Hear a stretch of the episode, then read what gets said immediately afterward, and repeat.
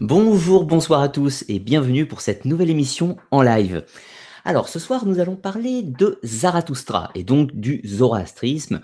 Nous allons présenter un petit peu l'histoire, les origines de cette religion qui est née en Perse et voir un petit peu ce qu'elle est devenue, parler un petit peu du prophète, du prophète Zarathustra, de son histoire, de l'influence qu'a eu le zoroastrisme sur d'autres religions, notamment le christianisme, le judaïsme et l'islam donc voilà, un petit tour d'horizon en fait du zoroastrisme. Voilà. Donc ce soir, euh, c'est un sujet assez difficile, assez épineux, donc euh, assez tumultueux même on va dire. Donc voilà, je vais essayer, tenter de rendre le, sujet euh, donc de Zarathustra et du zoroastrisme relativement digeste, si l'on peut dire, et surtout débroussailler un petit peu tous les clichés que l'on peut avoir sur cette religion iranienne parce qu'il est vrai qu'en fait, on entend un petit peu tout et n'importe quoi sur le zoroastrisme, et, parfois, en fait, on mélange le zoroastrisme avec d'autres religions qui ont réellement existé aussi. Donc voilà, on va tenter de, débroussailler un petit peu tout ça. Rapidement, pour commencer l'émission, une petite bibliographie des, textes qui m'ont été utiles pour faire cette vidéo, et puis surtout, si vous avez envie de, de peaufiner ou de poursuivre vous-même les recherches.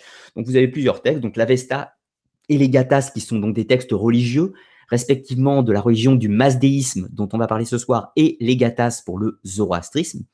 Donc que Khosro euh, Kachai Pardi, je n'arrive pas à prononcer son nom, vous m'excuserez, qui a écrit donc l'excellent texte Les Gathas, le livre sublime de Zarathustra, qui présente donc les textes sacrés, les chants du zoroastrisme, avec une présentation, une introduction, qui présente un petit peu l'histoire, l'origine, etc. du zoroastrisme.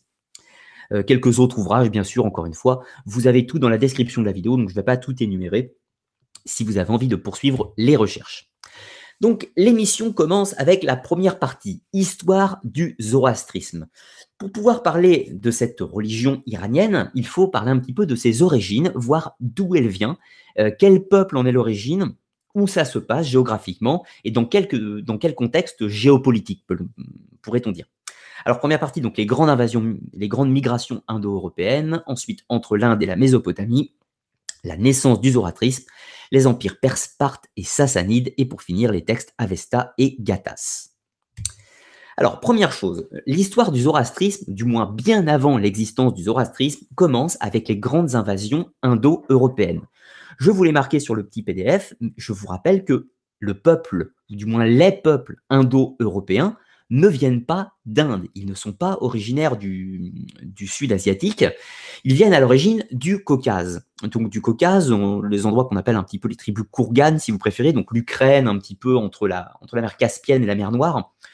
Donc comprenez bien, le peuple indo-européen, Qu'est-ce qu'on entend par indo-européen? C'est un peuple qui, enfin, ce sont des peuples. Tout d'abord, c'est pas un peuple unique, ce sont des peuples multiples avec plusieurs variables qui partagent sensiblement une, euh, probablement une langue commune, bien que nous n'ayons pas jamais pu, euh, enfin, nous n'ayons jamais pu à ce jour attester l'existence absolue d'une langue unique, mais néanmoins, on peut remarquer par rapport à tous les dialectes indo-européens qu'il semble y avoir un substrat commun, ce qui fait qu'on peut hypothétiser l'existence d'une langue originelle indo-européenne. Ensuite, on peut pister ces populations grâce aux haplogroupes. Donc, les haplogroupes, c'est un marqueur génétique qui permet de pister les populations et donc leur mouvement au cours de l'histoire. Donc, ces Indo-Européens se trouvent sensiblement entre 8000 et, euh, et 5000 avant Jésus-Christ dans cette région donc de l'Ukraine actuelle un petit peu ou le Caucase si vous préférez. Préalablement, ils étaient encore ailleurs, hein, bien sûr, mais si on s'attarde au moment où on parle d'indo-européens, on peut cibler cette zone temporelle, donc entre 5000 et 8000 avant Jésus-Christ, où ils sont dans le Caucase. Puis ces peuples vont partir en migration. Alors pour plusieurs raisons, pour des raisons climatiques, pour des raisons euh, éventuellement de famine ou de besoins euh, de survie, donc alimentaires et autres, besoins, enfin déplacements pour euh, des zones de chasse, recherche de meilleurs territoires, recherche de, voilà, de, meilleures conditions de vie climatiques et autres, ce qui fait que ces peuples vont migrer dans de nombreuses directions. Ils vont migrer au sud, en Anatolie, ils vont migrer en Asie, donc en Asie centrale, mais également en Iran et en Inde. Et puis nous avons également des populations qui vont migrer vers l'ouest, donc vers l'Europe, dans les Balkans, en, euh, en Europe occidentale, et également en Europe nordique, scandinave à des, à des, à des époques totalement variables. Donc c'est ici que va vraiment commencer l'histoire du zoroastrisme, puisque c'est ces peuples qui seront à l'origine du zoroastrisme. Alors, premièrement, une partie de ces peuples indo-européens vont migrer en Iran. Ils vont migrer en Iran vers euh, environ 2000, 2002 peut-être 2005 avant Jésus-Christ. C'est très difficile d'avoir une date exacte. De plus, il faut comprendre que ces migrations ne se font pas en un jour. Ces migrations sont lentes, progressives, et elles ne sont pas, euh, ne se produisent pas à une date précise. Encore une fois, c'est sur une longue période de temps. Euh, une faction peut arriver euh, en moins 2500, et une autre faction peut arriver 500 ans plus tard. C'est tout à fait, tout à fait possible. C'est ainsi que de nombreuses tribus indo-européennes vont s'installer en Iran, et principalement en Iran du Nord. Pourquoi en Iran du Nord? Tout simplement parce qu'au sud de l'Iran, il y a un autre peuple qui réside déjà sur place et qui s'appelle le peuple élamite avec la civilisation du même nom, la civilisation d'Elam. Alors la civilisation d'Elam, c'est une, civilisation qui construit des villes, qui maîtrise déjà l'écriture à cette époque, et qui est voisine de la civilisation suméro-acadienne de Mésopotamie. Alors les suméro-acadiens sont en Irak, et le royaume élamite se trouve plutôt au sud de l'Iran. Alors, les civilisations élamites et euh, suméro-acadiennes sont très proches, elles partagent une écriture quasi identique, une langue légèrement différente, mais ce qui est important de préciser, c'est que ni les Acadiens, ni les Sumériens, ni les Élamites ne sont des Indo-Européens. Ces nouveaux venus, donc Indo-Européens descendus du Caucase, ne maîtrisent pas à ce stade euh, l'écriture. Donc, ils ont une langue, bien sûr, ils ont un parler, ils ont des dialectes, tout ça, mais ils ne maîtrisent pas l'écriture, ce qui fait que nous n'avons pas de texte. Donc, voilà. Ces peuples, euh, donc plus tard, qu'on va appeler sous différents noms, on peut les appeler les Goutis, on peut les appeler les Parthes, les Perses, les Médés, euh, les sites qui sont plus au nord, etc. Les Sarmates, également euh, plus vers la Colchide, etc. Donc de nombreux peuples, en fait, plusieurs, plusieurs groupes indo-européens qui partagent globalement une culture commune, une langue relativement proche très probablement, et qui s'installent en partie au sud, euh, au nord pardon, de l'Iran. Donc de ce fait, ces peuples vont être voisins de la culture élamite principalement, et par extension également des populations suméro-acadiennes. Ce qui fait qu'il y aura de ce fait une influence mutuelle entre les populations locales endogènes élamites et les populations exogènes indo-européennes. Si l'on s'intéresse un petit peu à l'Inde rapidement, alors pourquoi on va s'intéresser à l'Inde? Parce qu'il y a euh, de nombreux points euh, difficiles, euh, comment dire, difficiles à élucider dans le zoroastrisme et la civilisation de l'Indus va nous être utile pour éclairer certains points, euh, certaines difficultés du moins du zoroastrisme. Alors, ces peuples indo-européens vont également migrer en Inde, plus précisément au nord de la vallée de l'Indus.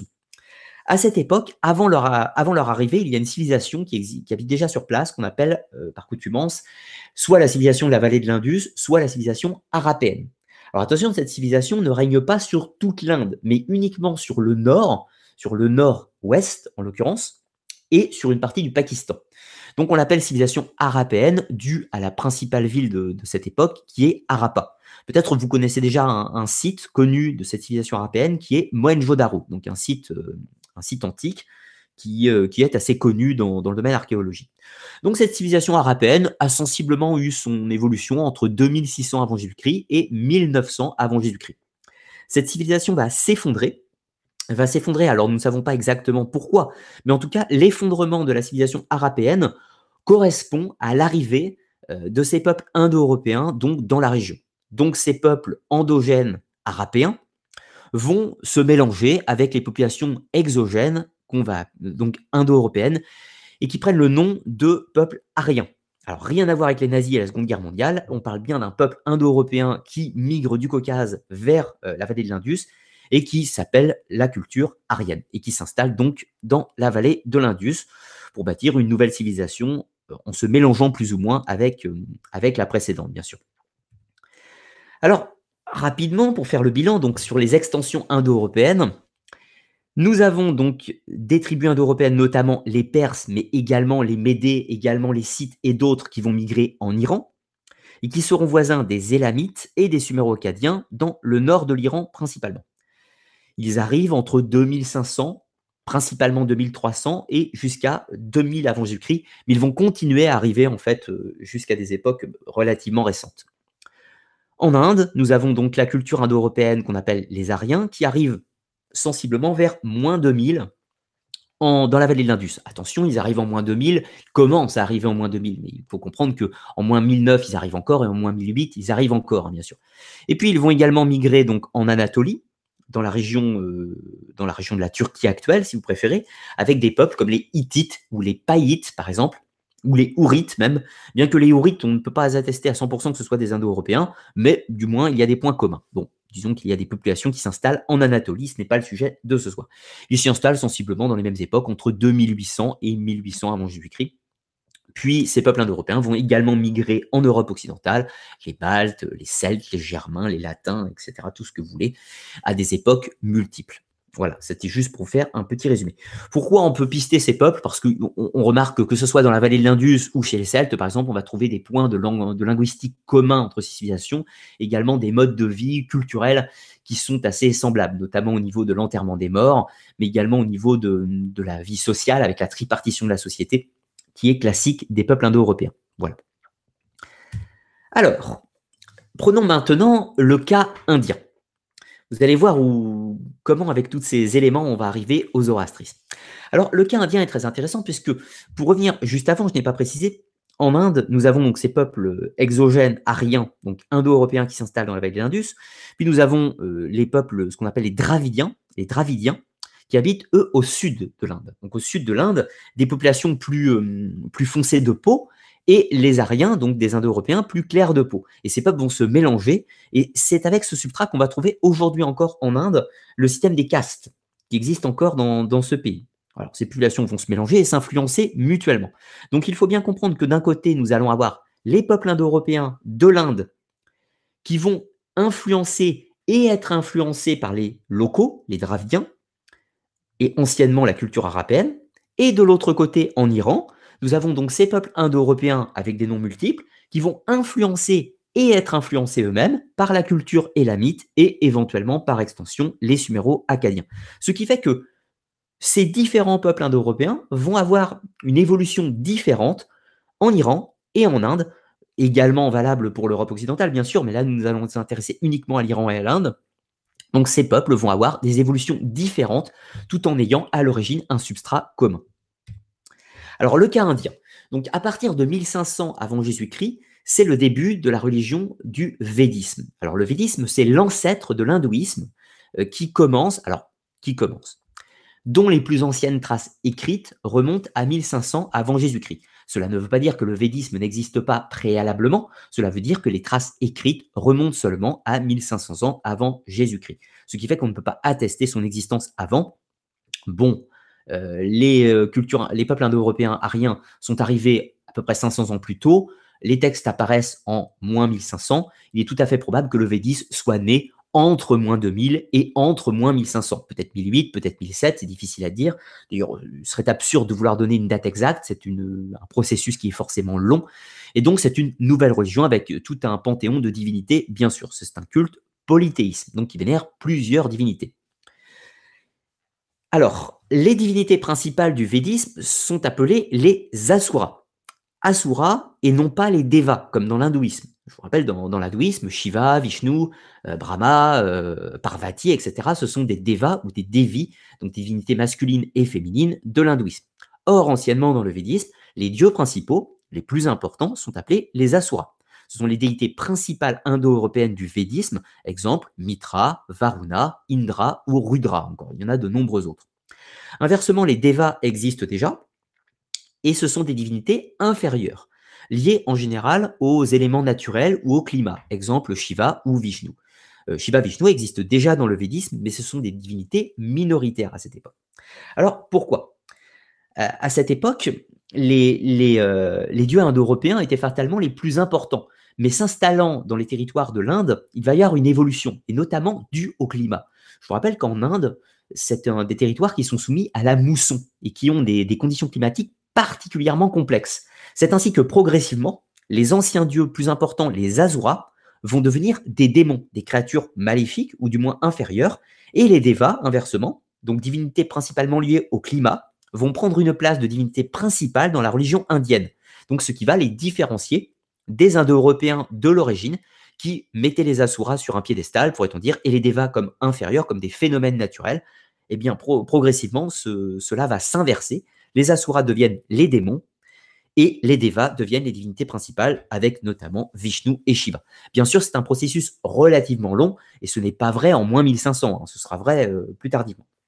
Et juste pour vous donner un petit élément euh, qui va nous servir de comparaison par la suite, Dans la religion du védisme et plus tard dans l'hindouisme, il y a une boisson sacrée, un liquide, un nectar des dieux si vous préférez, qui s'appelle le soma. Maintenant, intéressons-nous au cas iranien. Alors, vous allez tout de suite remarquer la proximité de langage, de linguistique entre les deux cultures. Alors, en Inde, il y a euh, bien sûr un panthéon, euh, une religion polythéiste, qui vénère plusieurs divinités. Les dieux principaux s'appellent les Ahuras, donc c'est pas Asura, c'est Ahura, donc c'est une petite variante de lettres.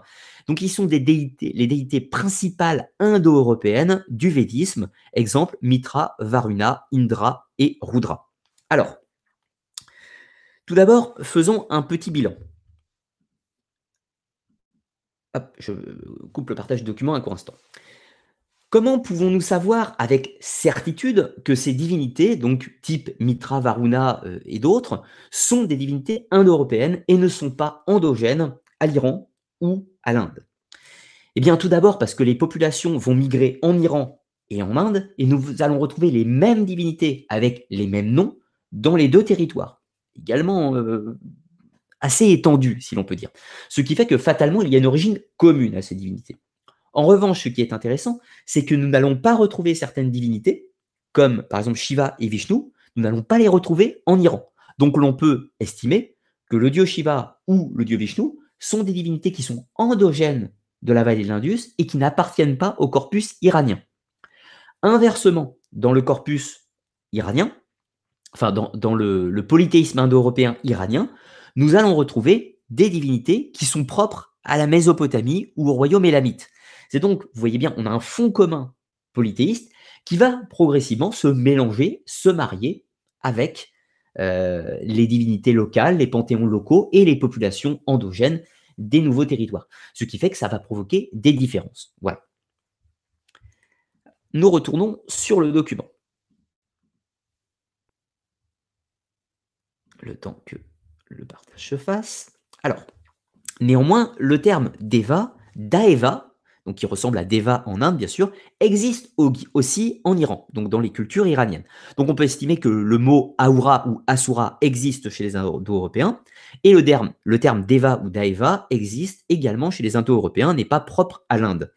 Néanmoins, euh, les Daeva chez euh, les Indo-Européens qui vivent en Iran sont des démons ils ne sont pas spécifiquement nommés hein, Shiva ou Vishnu, bien sûr, qui n'existent pas dans, la culture iranienne. Donc ce sont des démons et des, euh, cultes iraniens, donc à l'inverse de l'évolution indienne. Pour le point de comparaison, la boisson sacrée en Iran se nomme le Homa, qui ressemble encore une fois beaucoup au Soma des Indiens. Encore une fois, cela prouve que l'idée d'une boisson sacrée ou d'un nectar des dieux existait préalablement à l'installation en Iran, ou à l'installation en Inde.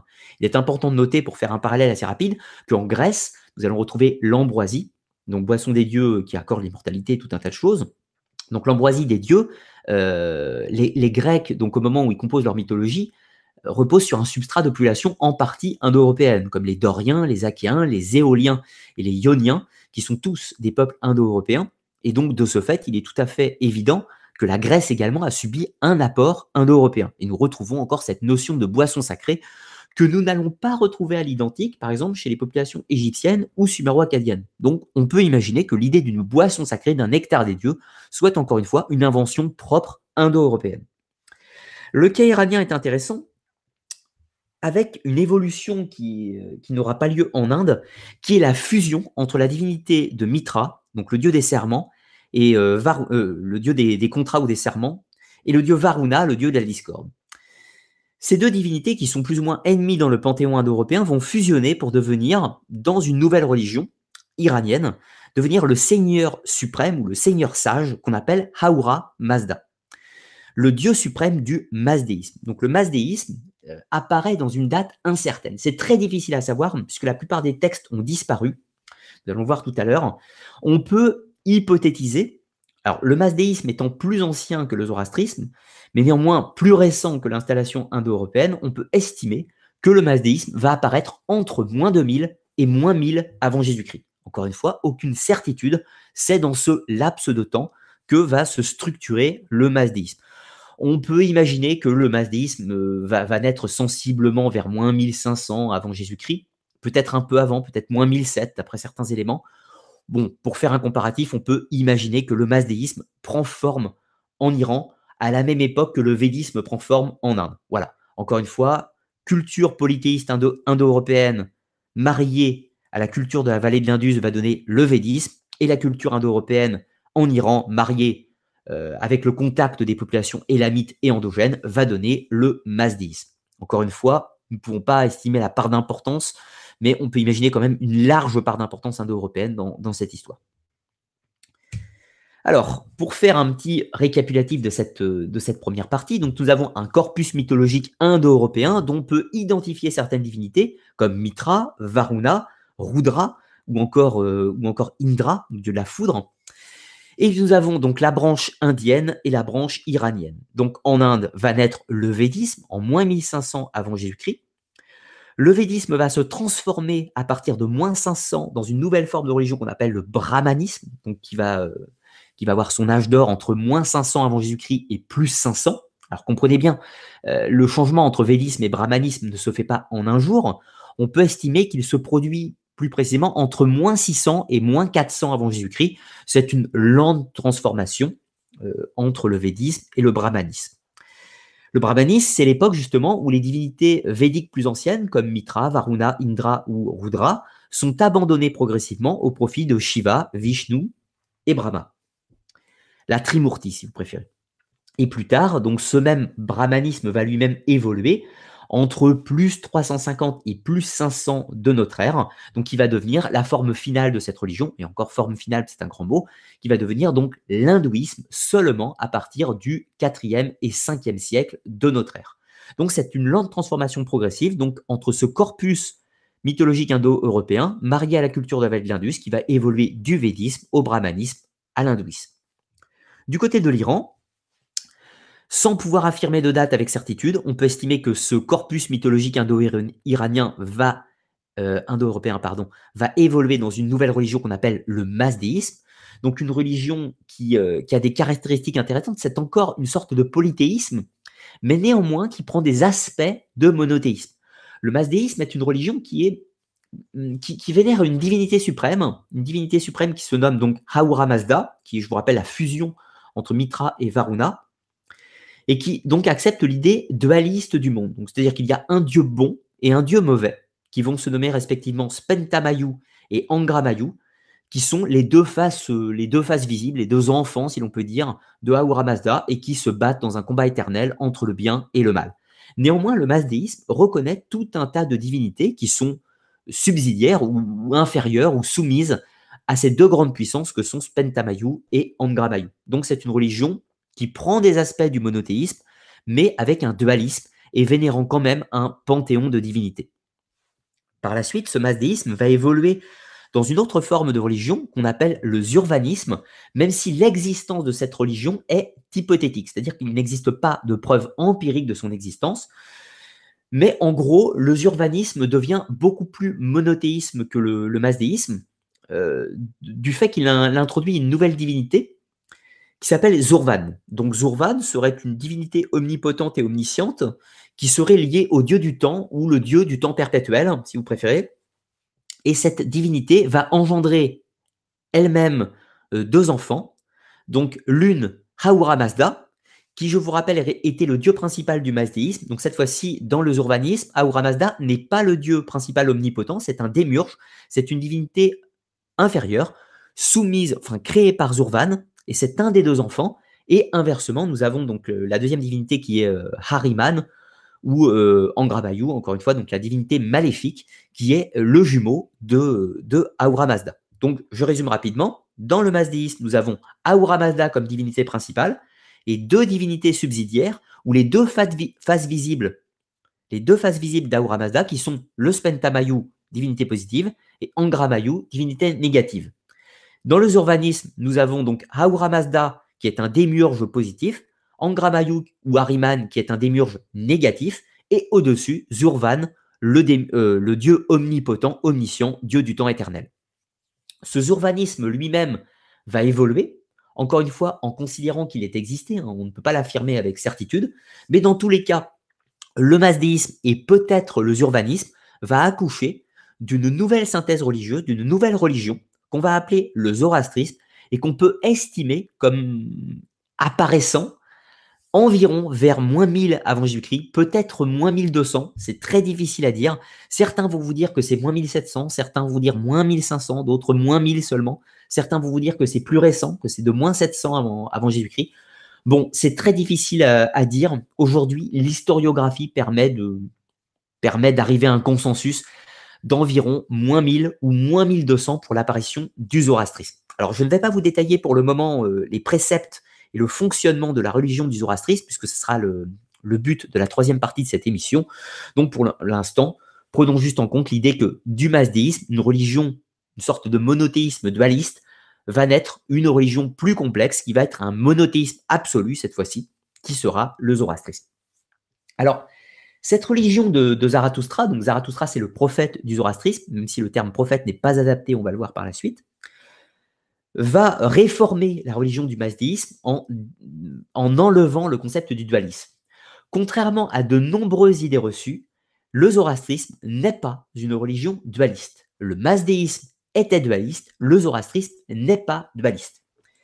Mais de nombreux auteurs, notamment du début du XXe siècle, enfin de la fin du XIXe et du début du XXe et même du milieu du XXe, voire même de, il y a encore 20-30 ans, considérer que le zoroastrisme était une religion dualiste. Ce n'est pas le cas. Euh, à l'étude des textes, le zoroastrisme n'est pas dualiste. C'est ce que nous allons voir tout à l'heure.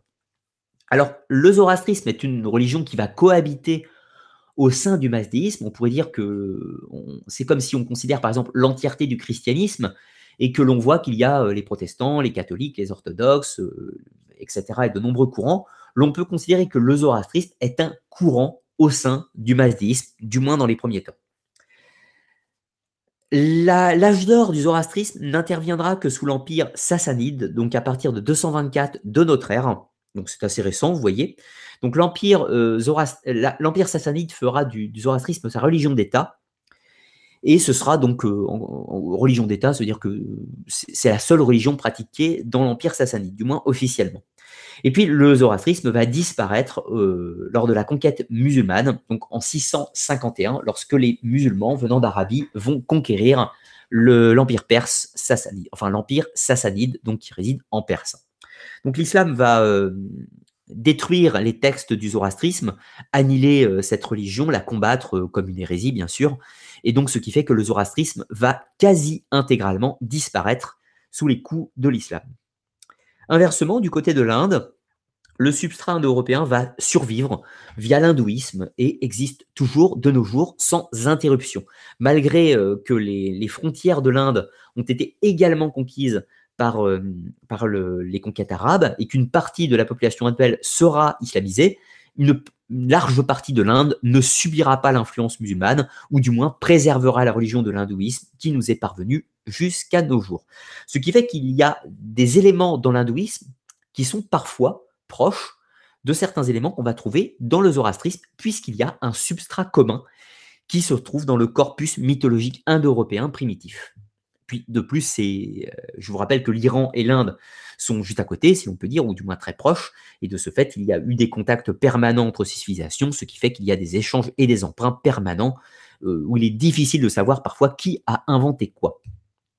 Alors, rapidement, pour parler un petit peu de l'histoire des civilisations, le euh, masdéisme, donc cette religion monothéisme dualiste, encore une fois, un dieu bon, un dieu mauvais, et tout un panthéon de divinités inférieures, va être la religion la plus importante du, euh, de l'Empire perse. Alors, l'Empire perse, donc, euh, je vous rappelle, les Perses sont un peuple indo-européen qui s'installe en Iran et qui vont conquérir une large part de territoire. Tout d'abord, l'Empire, enfin, la population perse va conquérir le royaume élamite du sud, qui était déjà là euh, depuis au moins 3500 avant Jésus-Christ. Les Perses vont conquérir l'empire élamite. Euh, pour être exact, l'empire, euh, la population des Médés, un autre peuple indo-européen, va conquérir tout le nord de l'Iran. Et l'union des Perses et, des Médés vont s'emparer de l'empire babylonien qui existait en Mésopotamie, à peu près vers, à peu près vers 540-539 avant Jésus-Christ. Cyrus le Grand va conquérir l'empire néo-babylonien et étendre son influence sur tout le Proche toute la Mésopotamie, tout le Proche-Orient, une partie de l'Égypte, toute l'Anatolie, jusqu'à une partie de la Grèce avec la Thessalie, euh, la Thessalie, la Macédoine et une partie des territoires thraces. Il va également étendre son influence euh, dans toute l'Iran bien sûr, mais également sur l'Afghanistan et le Pakistan, donc aux frontières de l'Inde. Le mazdéisme va donc se répandre en même temps que l'Empire perse, vu que c'est la religion principale de l'Empire perse, mais attention, ce n'est pas une religion d'État. L'Empire perse n'a aucune religion euh, officielle, si l'on peut dire, puisqu'il y aura de nombreux cultes polythéisme, le judaïsme euh, au Proche-Orient, euh, les cultures grecques, d'autres religions assyriennes ou babyloniennes qui vont cohabiter, bien sûr, mais le mazdéisme est la religion du peuple perse, le peuple dominant, si l'on peut dire, de cet empire, ce qui fait que le mazdéisme aura une large importance lors de, des 200, 250 ans d'existence de l'Empire perse. Plus tard, il y aura les conquêtes d'Alexandre le Grand qui vont, euh, mettre fin à l'Empire perse, qui vont apporter donc la culture hellénistique grecque. Et, surtout, en fait, la culture grecque va rencontrer la culture euh, perse, si on peut dire, ce qui va donner accoucher de, de nouvelles doctrines, bien sûr.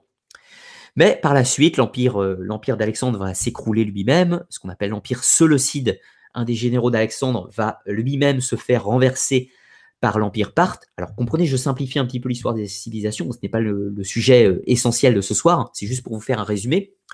Donc les Parthes sont un autre peuple, un autre peuple indo-européen, voisin des Perses, qui vont reconquérir tout ce territoire, ou du moins une large partie du territoire anciennement de l'Empire perse, et donc euh, remettre au goût du jour, si on veut, le, le masdéisme le masdéisme comme grande religion dans cet empire, bien que les Parthes sont moins, euh, moins adeptes du masdéisme que les Perses, il y aura de nombreuses cultures polythéismes bien différentes au sein de l'empire parthe. Donc l'empire parthe s'étend de 247 avant Jésus-Christ jusqu'à 224 avant Jésus-Christ.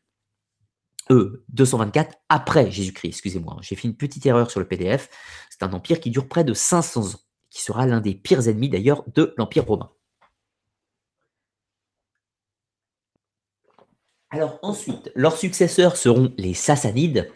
Alors les Sassanides, c'est encore un peuple indo-européen, mais cette fois-ci qui est plus récent, puisqu'il va lui-même descendre du Caucase pour conquérir l'Empire perse, imposer sa domination. Et donc, euh, alors, voilà, les Sassanides viennent du nord de l'Iran, ou même du Caucase, et donc vont passer surtout par le nord de l'Iran euh, comme lieu principal d'installation, et donc vont reconquérir tout l'ancien empire perse, jusqu'aux frontières de l'Inde, une partie de l'Égypte, etc. Tout. Alors c'est important pourquoi? Parce que les Sassanides vont faire du zoroastrisme leur religion d'État. Pourquoi? Parce que les Sassanides étaient principalement installés dans le Caucase et au nord de l'Iran et en Afghanistan, ce qui fait que c'est le lieu de naissance de la religion de Zarathustra. Contrairement aux Parthes ou aux Perses, qui étaient installés plutôt au sud euh, de l'Iran et qui sont donc restés plus proches du mazdéisme que du zoroastrisme. Donc l'Empire sassanide, inversement, va imposer comme religion d'État le zoroastrisme. Alors attention, quand on parle d'imposer, ce n'est pas une, imposition militaire, c'est-à-dire qu'ils vont prêcher le zoroastrisme, mais néanmoins, il n'y a pas d'imposition ou d'obligation. Les populations ne seront pas euh, torturées, malmenées ou obligées de se convertir au zoroastrisme. C'est la religion majoritaire et celle qui est encouragée et prêchée, mais ce n'est pas une religion imposée. Ça, c'est important. On considère aujourd'hui, du moins au vu des historiens, que l'époque sassanide, donc entre 224 et 651 de notre ère, représente réellement l'âge d'or de ce territoire perse. C'est réellement euh, l'essor de, cette civilisation avec les plus belles réalisations artistiques, culturelles, linguistiques, euh, poétiques, littéraires, etc. Cet empire va, mourir, sera détruit par la conquête musulmane, donc en 651 de notre ère, ce qui va sonner la fin donc de l'Empire sassanide, mais également de la religion de Zarathustra. Quelques termes pour résumer un petit peu. Alors, nous allons avoir des textes qui vont nous permettre d'étudier cette religion. Le premier d'entre eux sera l'Avesta. Alors, l'Avesta, c'est un corpus de textes, hein, ce n'est pas un livre unique, bien sûr, c'est un corpus de textes mythologiques ou religieux qui appartient au mazdéisme. Donc, je vous rappelle, religion monothéisme dualiste. Et puis ensuite, nous aurons les Gathas, donc qui est un corpus mythologique du zoroastrisme, appartenant donc cette fois-ci au monothéisme de Zarathustra. Alors il y a une chose très importante à comprendre. Alors, euh, avant de vous expliquer cette, petite notion, je vous explique les deux termes suivants. Donc, je vous rappelle, masdéisme, donc religion majoritaire de l'empire perse achéménide, qui est née probablement entre moins 1700 et moins 1500, entre moins 1700 et moins 1500 avant Jésus-Christ, donc en Iran, et qui sera donc religion principale des Perses et de la plupart des peuples indo-européens qui vivent en Iran. Puis inversement, le zoroastrisme, donc religion officielle de l'Empire sassanide, est une euh, nouvelle doctrine religieuse qui est née sensiblement entre, probablement entre moins 1200 et moins 1000 avant Jésus-Christ, qui est née au nord de l'Iran par le prophète Zarathustra. La plupart des textes, des textes aussi bien de l'Avesta et des Gathas, ont été détruits euh, principalement deux fois.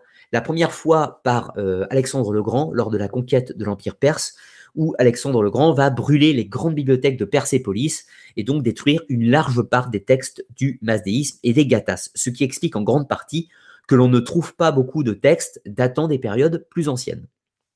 Et puis la grande destruction qui va éliminer la, plupart des textes interviendra avec la conquête de l'islam, donc par Omar ibn al-Khattab, qui est donc le deuxième calife après Mahomet, euh, qui va détruire les textes du zoroastrisme principalement, bien sûr, voulant effacer cette ancienne religion.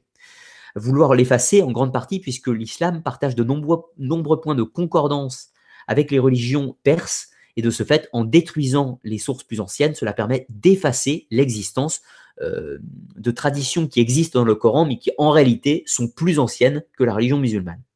Comme par exemple les cinq prières par jour, qui est une pratique issue du zoroastrisme. Alors, je coupe un petit instant. Donc, pareil, là, je vais, euh, rapidement expliquer la différence donc, entre l'Avesta et les Gathas, ces deux textes. Et puis par la suite, je vais aller prendre vos questions sur le site web. Donc je vous rappelle, si vous voulez poser des questions, il, y a, il faut aller sur le site, donc arcanatv.fr. Il y a un petit lien, donc euh, l'onglet de l'émission euh, Zarathustra, donc histoire du zoroastrisme et origine, etc. Tout ça. Vous cliquez dessus. Vous pouvez regarder l'émission en direct sur le lien, mais vous pouvez également poser vos questions en dessous. Donc voilà, euh, j'y répondrai donc juste après. Alors, l'Avesta, comme on l'a vu, c'est le corpus de texte du masdéisme. Et les gathas, c'est le corpus de texte du zoroastrisme. Le problème étant que les gathas font partie de l'Avesta.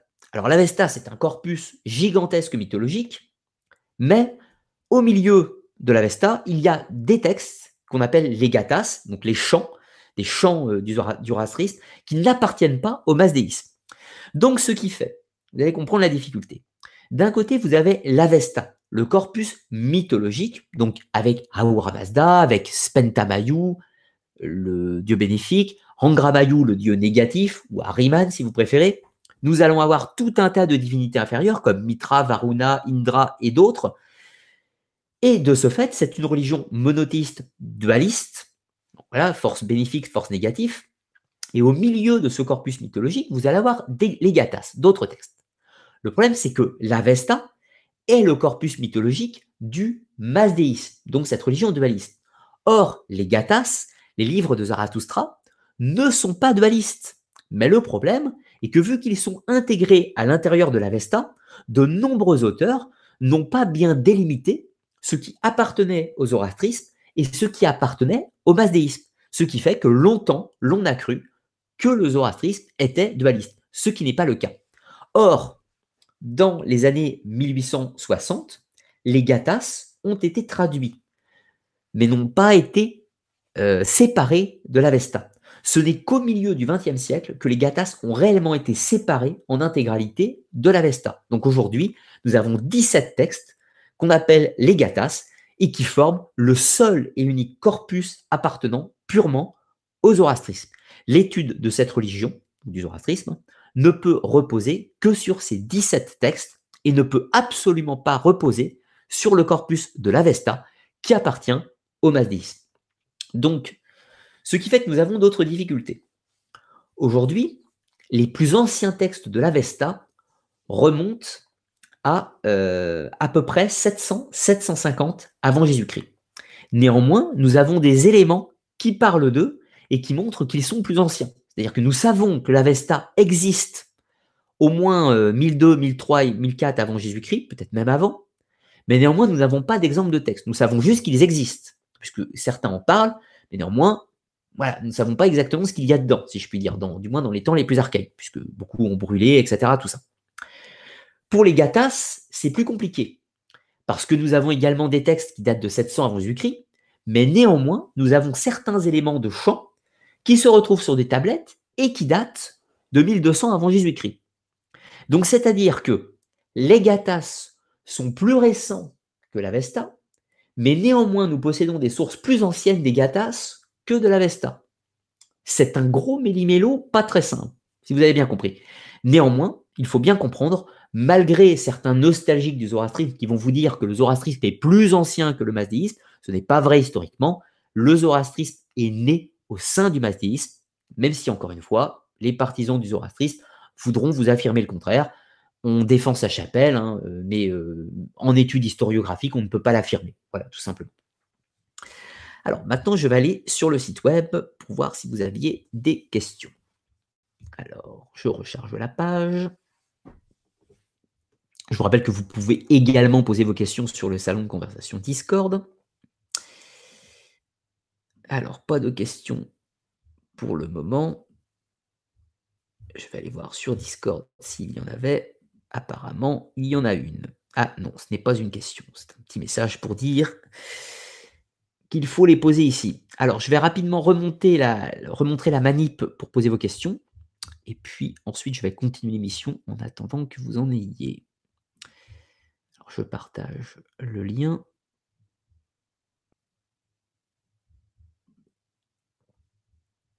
Alors, je retourne sur l'accueil du site web. Donc, je vous rappelle, le site web, vous avez le lien en description, en description de, la vidéo ou en commentaire de la vidéo, euh, arcanatv.fr, donc c'est facile à trouver. Vous arrivez sur la page d'accueil. Si vous n'êtes pas dessus, vous cliquez sur accueil, tout simplement.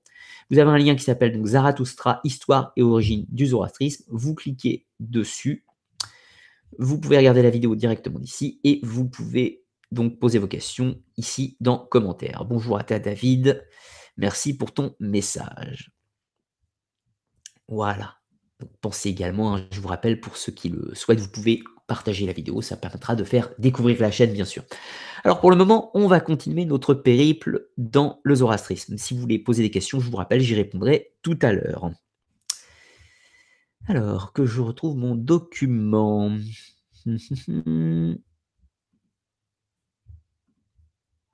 Qu'on s'intéresse rapidement au prophète du zoroastrisme, à savoir Zarathustra.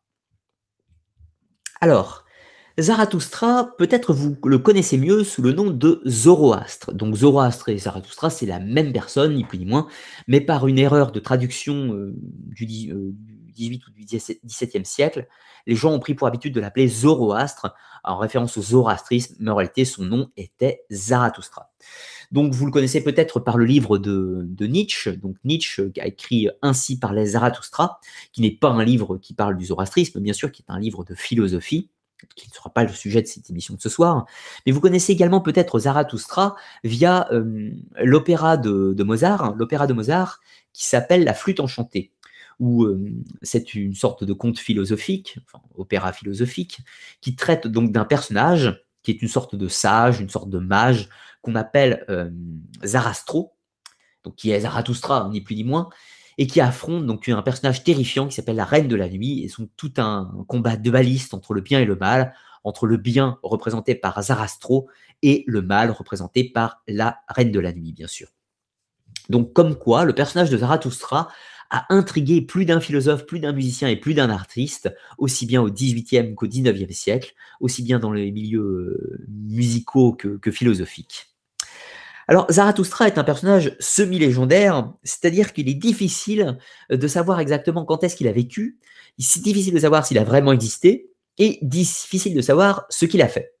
Alors, bon, je ne pourrais pas vous apporter la preuve empirique de l'existence historique de Zarathustra, mais néanmoins, il est hautement probable que ce personnage ait réellement existé. Pourquoi? Parce que beaucoup de philosophes grecs en ont parlé, beaucoup de textes parlent de lui, et au moment euh, de l'Empire perse, donc je vous rappelle vers 500, 500-600 euh, avant Jésus-Christ, un petit peu avant, ouais, 500, 530 euh, avant Jésus-Christ jusqu'à à peu près 320 avant Jésus-Christ, nous trouvons de nombreuses sources dans l'Empire perse qui abordent le personnage de Zarathustra. trouvons également des sources, bien sûr, dans l'Empire parthe et sassanide. Donc il est hautement probable, à 99% de chance, que Zarathustra ait réellement existé. En revanche, comme tous les personnages inventeurs de religion, sa vie est hautement euh, mythologique, si l'on peut dire. Alors, tout d'abord, parlons un petit peu de la légende de Zarathustra. Donc, d'après certaines légendes, Zarathustra serait né d'une vierge, donc euh, sans vous rappeler un petit peu la légende biblique. Donc, Zarathustra serait né d'une femme qui était vierge. Elle se promenait tranquillement sur une montagne, aurait été frappée par la foudre. La foudre n'était nulle autre, bien sûr, que Haura Mazda, le dieu suprême. Et cette femme serait tombée enceinte et aurait donné naissance à Zarathustra. Alors, le pas et la comparaison avec Jésus-Christ est bien sûr évidente. Nous avons une vierge frappée par euh, le Saint-Esprit, la puissance de Dieu, tout ce que vous voulez, euh, ni plus ni moins, et qui donne naissance à un personnage mystique, prophète, inventeur de la religion, euh, sauveur des hommes, si l'on veut d'une certaine façon, qui est Zarathustra. Alors, d'après certaines légendes, Zarathustra serait mort et aurait ressuscité également. Bon, encore une fois, hein, ce sont des légendes. Il n'existe pas de, documents anciens qui attestent la réalité de cette histoire, bien sûr. Les légendes qui ont attrait au personnage de Zarathustra sont en réalité assez récentes. Il n'y a pas de textes anciens qui font mention de ces légendes, ce sont des, corpus euh, légendaires qu'on va retrouver sensiblement à l'époque de l'Empire sassanide et qui donc de ce fait sont plus récentes, plus récentes que euh, la religion chrétienne. Donc habituellement, on a pour habitude de dire pour les, euh, les opposants à la religion chrétienne, Certains vont dire que, euh, ah oui, euh, Jésus, la résurrection et la naissance miraculeuse, euh, tout ceci est un mythe puisque c'est pompé sur Horus en Égypte ou Zarathustra en Inde, en Iran, pardon. En réalité, c'est difficilement défendable, cette théorie, pour la simple et bonne raison que les mythes de la, de la, de la légende de Zarathustra sont plutôt, datent plutôt des premiers siècles de notre ère, ce qui fait qu'il est probable en réalité que c'est plutôt une influence chrétienne sur le zoroastrisme qui aurait eu le besoin ou ressenti le besoin de donner une naissance miraculeuse à Zarathustra ou même de le faire mourir ressuscité. Bon, encore une fois, il faut bien comprendre que le zoroastrisme a très probablement influencé le christianisme, mais que l'effet inverse est aussi vrai. C'est-à-dire qu'il est probable que les premières théories du christianisme ont également inspiré, ou du moins fait que les, que les praticiens du zoroastrisme aient ressenti le besoin pour concurrencer le christianisme religion euh, de l'Empire romain.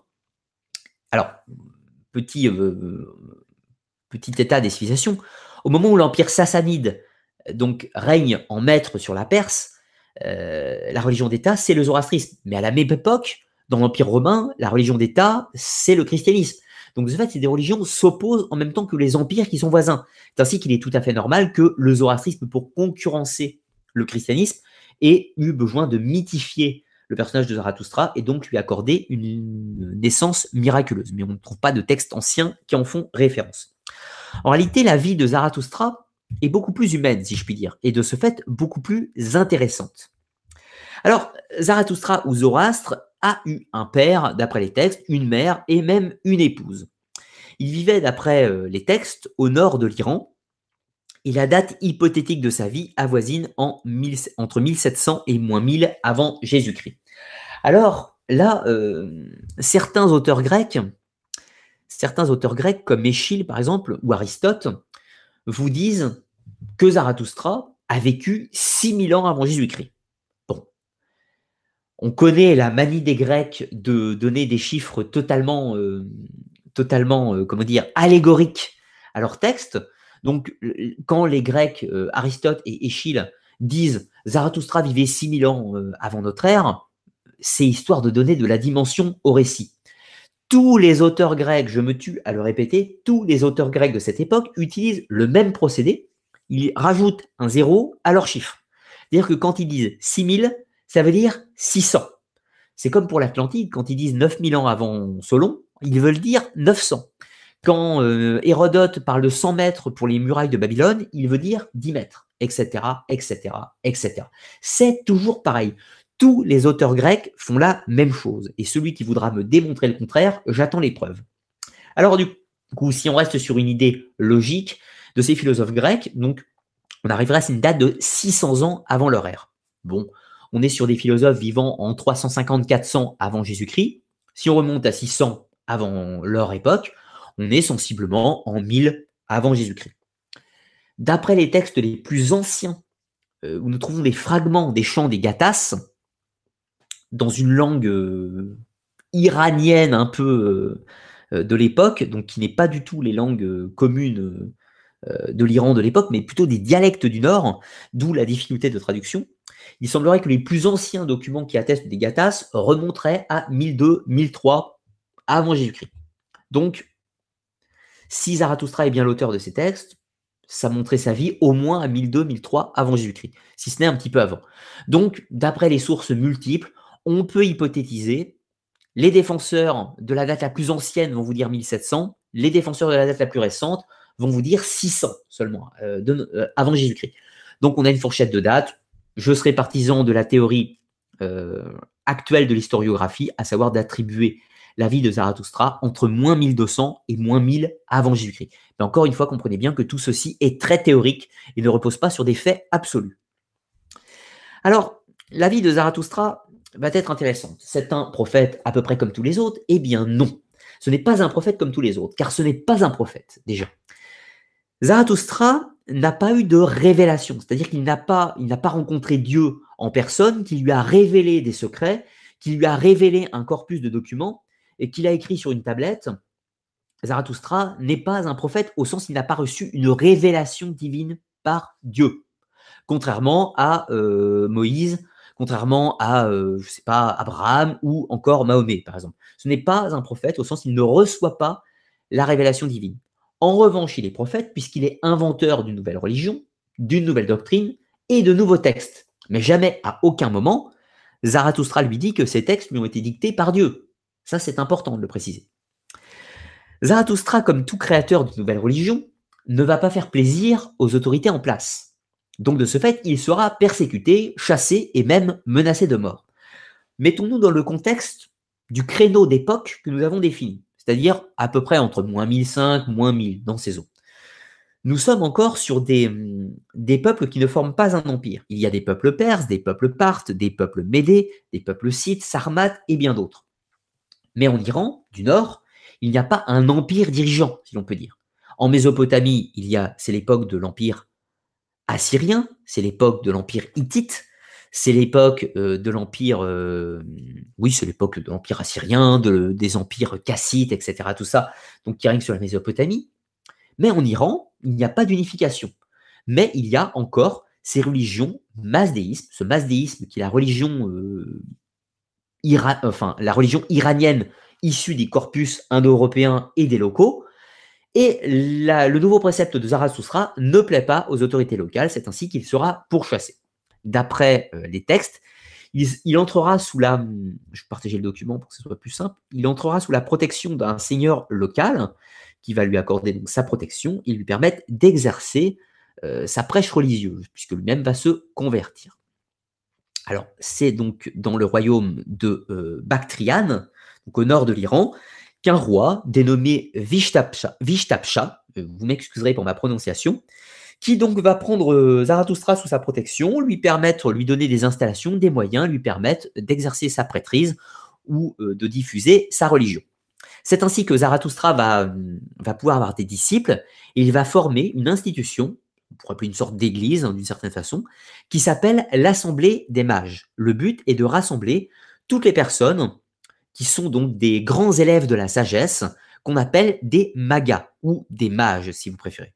Donc le but en fait de ces mages et de Zarathustra évidemment est de d'étudier, d'étudier les secrets de l'univers, d'étudier les secrets de Dieu, d'étudier les, les préceptes de la sagesse afin de comprendre les mystères du cosmos et de la création et d'amener euh, bah, euh, l'âme, l'individu, vers le salut et pouvoir évidemment prendre des élèves afin de les guider vers ce chemin.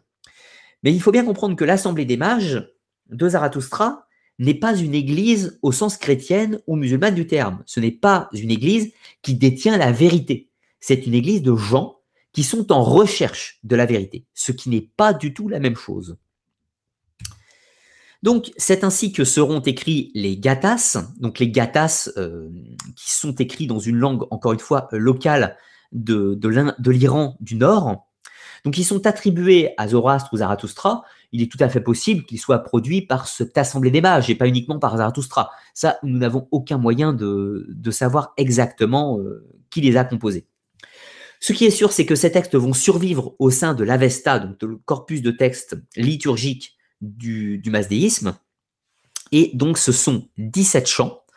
Donc, pourquoi? Parce que ces textes, ce ne sont pas des textes en prose, bien sûr, ce sont des textes un petit peu comme des vers qui doivent être chantés et appris par cœur. Et nous en avons donc 17 euh, qui sont répartis eux-mêmes en 5 catégories. Voilà.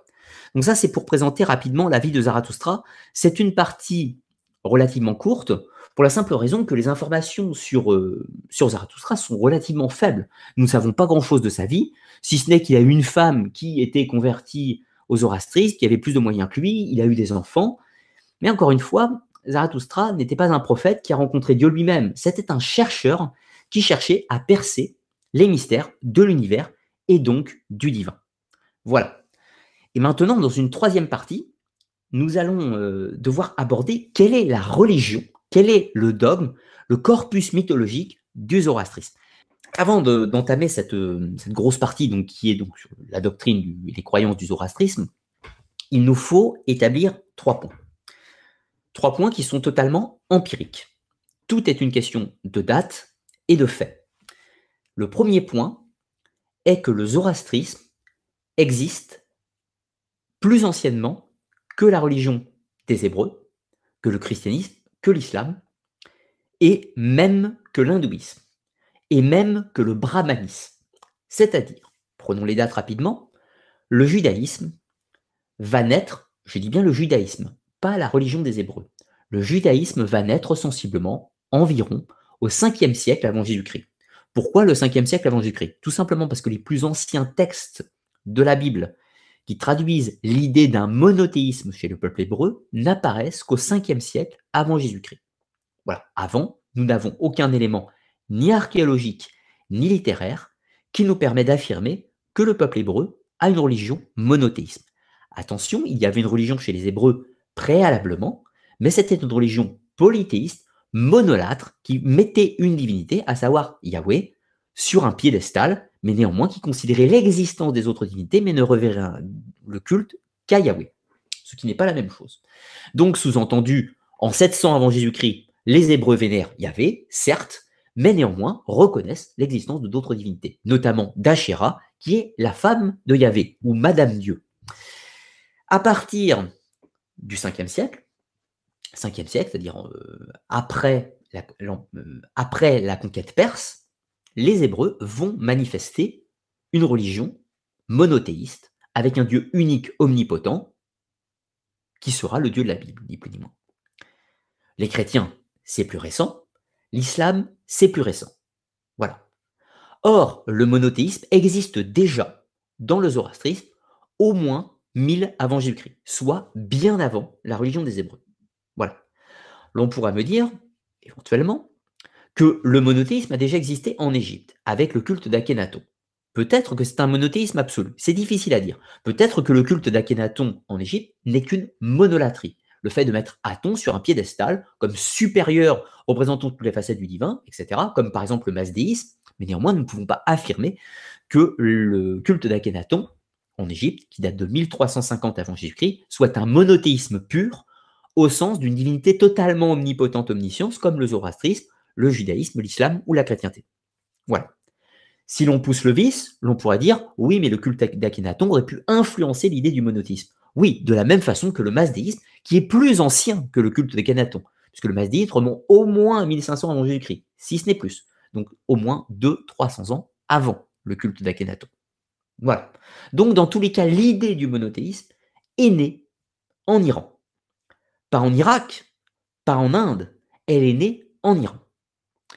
Ça, c'est le premier point. Le deuxième point est sur des concepts très proches entre le zoroastrisme et l'hindouisme.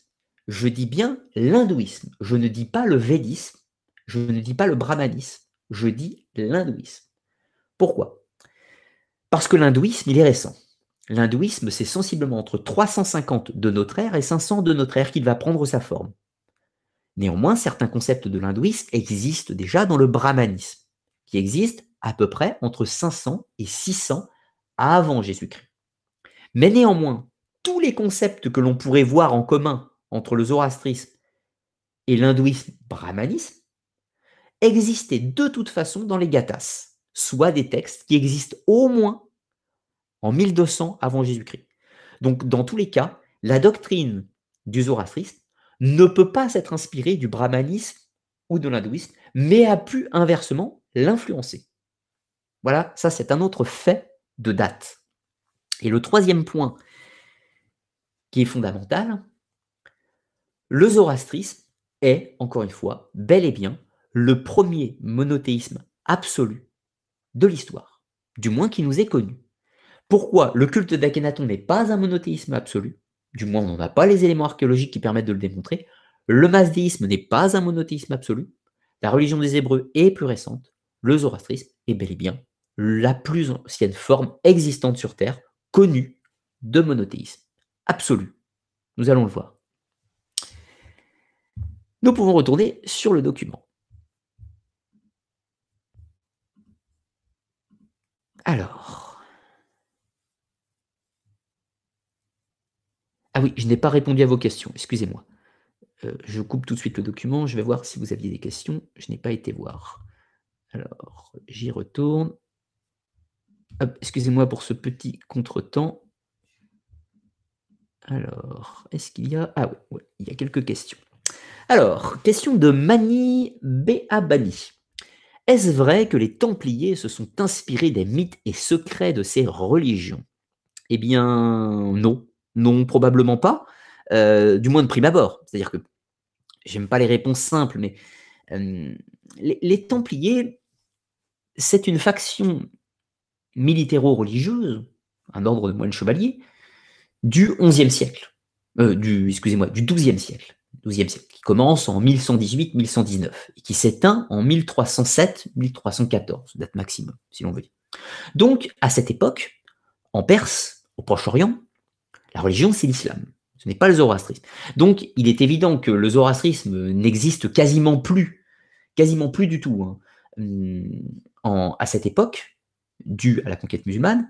Il existe quelques résidus, quelques résistants, quelques foyers du zoroastrisme en Iran, mais pas euh, en Palestine, clairement.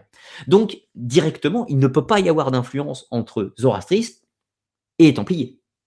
En revanche, le zoroastrisme a profondément influencé notamment l'islam, le christianisme, le judaïsme, etc., etc. Donc de ce fait, oui, fatalement, il est possible qu'il y ait des influences du zoroastrisme chez les Templiers, puisque de toute façon les Templiers sont avant tout des chrétiens, même s'ils ne sont pas forcément, c'est un sujet complexe, ils ne sont pas forcément chrétiens catholiques, ils sont peut-être chrétiens gnostiques ou quoi que ce soit d'autre.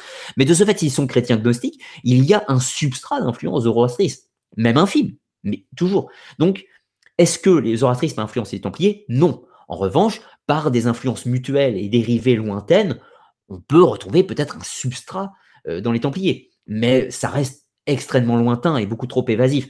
Donc euh, non, en réponse simple, le zoroastrisme tel qu'il est, sous sa forme pure, n'a aucune influence directe sur les Templiers. Voilà. Je ne sais pas si cette réponse te conviendra, mais il n'y a pas d'influence directe. Ensuite, question de Akram Kezami. Quels sont les points communs théologique entre l'islam et le zoroastrisme. On sait que l'un des personnages du que l'un des compagnons du prophète de l'islam, qui est Salman, le Perse, travaillait dans un temple de Zoroastre avant de se convertir à l'islam et devenir très proche de Mohamed. Muhammad ou Mahomet, suivant les différentes prononciations. Alors, euh, les points communs entre le zoroastrisme et l'islam sont, multiples et nombreux, notamment les cinq prières par jour, notamment le ramadan, notamment le calendrier lunaire, notamment euh, certaines cérémonies liturgiques, etc. Tout ça, il y en a pas mal en fait. La plupart des éléments de l'islam se retrouvent soit tous les éléments religieux de l'islam se retrouvent soit chez les juifs, chez les chrétiens, ou dans le zoroastrisme. C'est l'un des trois. En revanche, il existe un substrat propre arabique qui est en général plutôt dans les lois morales et les lois de vie, c'est-à-dire en gros le mode de vie social. Mais néanmoins, dans les principes religieux et théologiques, tout ce qui appartient à l'islam a été puisé, soit dans le christianisme, soit dans le judaïsme, soit dans le zoroastrisme. Voilà, c'est toujours un des trois. Et une bonne partie des éléments du christianisme se retrouvent dans le zoroastrisme. Et une partie des éléments du judaïsme se retrouvent dans le zoroastrisme. Alors, ça laisse imaginer l'influence du zoroastrisme sur l'islam, du coup. Alors, ensuite, juste un dernier point sur l'islam, il ne faut pas oublier une chose très très importante. Mythologiquement, le Coran aurait été rédigé par Mahomet, si l'on veut dire d'une certaine façon. Néanmoins, on n'a aucun élément textuel daté qui date de l'époque du prophète. Ce qui fait que le Coran, entre la vie de Mahomet et l'écriture, les plus anciennes traces écrites du Coran, qui sont donc le manuscrit de, de Sana, de Sana, oui c'est ça, Sana, et un autre dont j'oubliais le nom, mais qui date légèrement après Sana, euh, ont été écrits dans le, troisième quart, c'est-à-dire à la fin du 7e siècle. Donc c'est-à-dire longtemps après la fin du prophète. Ça ne veut pas dire qu'il n'y avait pas des textes avant. Ça veut dire que les plus anciens qu'on ait, qu'on puisse attester l'existence, sont de la fin du 7e siècle, soit bien après la conquête de la Perse. Donc il est tout à fait possible que le Coran n'ait pas été écrit en Arabie, mais ait été écrit plutôt à Bagdad, soit à une époque dans un territoire bien zoroastracisé, mais avec le nouveau conquérant qui va établir sa nouvelle religion, qui va la codifier, et donc de ce fait s'inspirant naturellement de cette religion qu'est le zoroastrisme. Voilà. Je sais que ça ne fait pas plaisir à tout le monde, mais là on parle historiographie, on ne parle pas religion. La religion, je vous rappelle, est une histoire de foi, c'est personnel et individuel. L'histoire, en revanche, ça appartient à tout le monde. Donc de ce fait, je me permets. Alors, là que je regarde, une autre question, et je vais aller voir sur le Discord s'il y en a également. Pas ici. Alors, y en a-t-il sur Discord? Ouais, il y en a sur Discord. Question de Youssef. Bonsoir. Le zoroastrisme a beaucoup influencé le Coran. Alors, je finis ta question. Attention, mon émission ne parle pas, n'a pas pour but de traiter de l'islam, mais de parler du zoroastrisme. Alors, je vais répondre à ta question. Je ne prendrai plus de questions qui traiteront de l'islam après, puisque le but de cette émission est de parler du zoroastrisme. Je parlerai, en, regarderai en fin d'émission si vous avez posé des questions qui ont un intérêt avec le sujet, un intérêt avec le sujet, mais si c'est euh, d'autres sujets trop lointains du zoroastrisme, je ne les prendrai pas. Alors, donc, beaucoup influencé le Coran, dont le principe des cinq prières par jour. Vous avez évoqué aussi le carême, le ramadan, la fête du foin de ramadan, se laver avant chaque prière. Oui, y a-t-il un lien, influence Oui, le zoroastrisme et Amourabi? Alors, y a-t-il un lien d'influence entre le zoroastrisme et Amourabi? Non, il n'y a aucun lien d'influence puisque les préceptes de Zarathustra sont totalement antinomiques avec la culture assyro-babylonienne. Ce qu'on va voir dans les préceptes juste après. Donc, il n'y a aucun lien entre Amourabi et Zarathustra. Question de Lorraine. Bonjour. Le zoroastrisme est-il pratiqué de nos jours et avec combien de pratiquants? Oui. on va en toucher un mot en fin d'émission. Le zoroastrisme est une religion qui n'est pas morte, qui existe encore, néanmoins qui souffre de certaines difficultés. C'est ce qu'on va voir euh, justement avec sa doctrine juste après. C'est-à-dire que le zoroastrisme a quasiment été éradiqué. Néanmoins, il a resté des terreaux, en Iran principalement, de foyers du zoroastrisme et notamment en Inde, parce que certains vont s'exiler en Inde, euh, fuyant l'islam, et se réfugier en Inde, pays beaucoup plus tolérant religieusement. Et donc, de ce fait, le zoroastrisme a existé encore en Inde. Notamment, ce qui est assez ironique, puisqu'il partage d'ailleurs des points de, correspondance. Donc, le zoroastrisme existe encore de nos jours, il est toujours pratiqué. Le problème est qu'il est difficile de savoir si le zoroastrisme pratiqué actuellement est très proche du zoroastrisme pratiqué à l'époque. Pourquoi? Parce qu'en fait, lorsque les textes du Gathas ont été retrouvés, ils ont été retrouvés au sein de l'Avesta, et le problème, c'est que certains praticiens du zoroastrisme du XXe siècle ou du XIXe siècle se sont servis des textes de l'Avesta pour pratiquer le zoroastrisme. Et de ce fait, en fait, indirectement, ils pratiquaient beaucoup plus le masdéisme que le zoroastrisme. Si jamais quelqu'un qui pratique le zoroastrisme pratique une, religion dualiste, ce n'est pas du zoroastrisme, c'est du masdéisme. C'est ainsi que la redécouverte des gathas, leur traduction, leur isolement de l'Avesta, a permis aujourd'hui aux praticiens du zoroastrisme de retrouver l'essence de leur religion, qui avait été longuement altérée dû au manque euh, de dissociation entre le masdéisme et le zoroastrisme.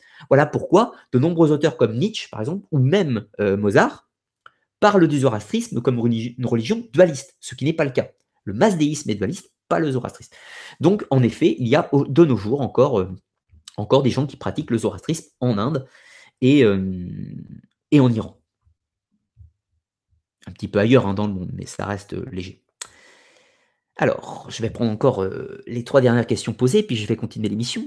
Question de Baptiste Arche. Bonsoir, Cana. Peut-on établir un lien entre la tentative de monothéisme d'Akhenaton et euh, de l'Égypte et le zoroastrisme? Absolument aucun.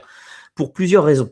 Alors, je sais que quand je dis absolument aucun, vous allez me dire c'est péremptoire. Oui, c'est péremptoire, mais c'est parce que historiquement, ça ne tient pas.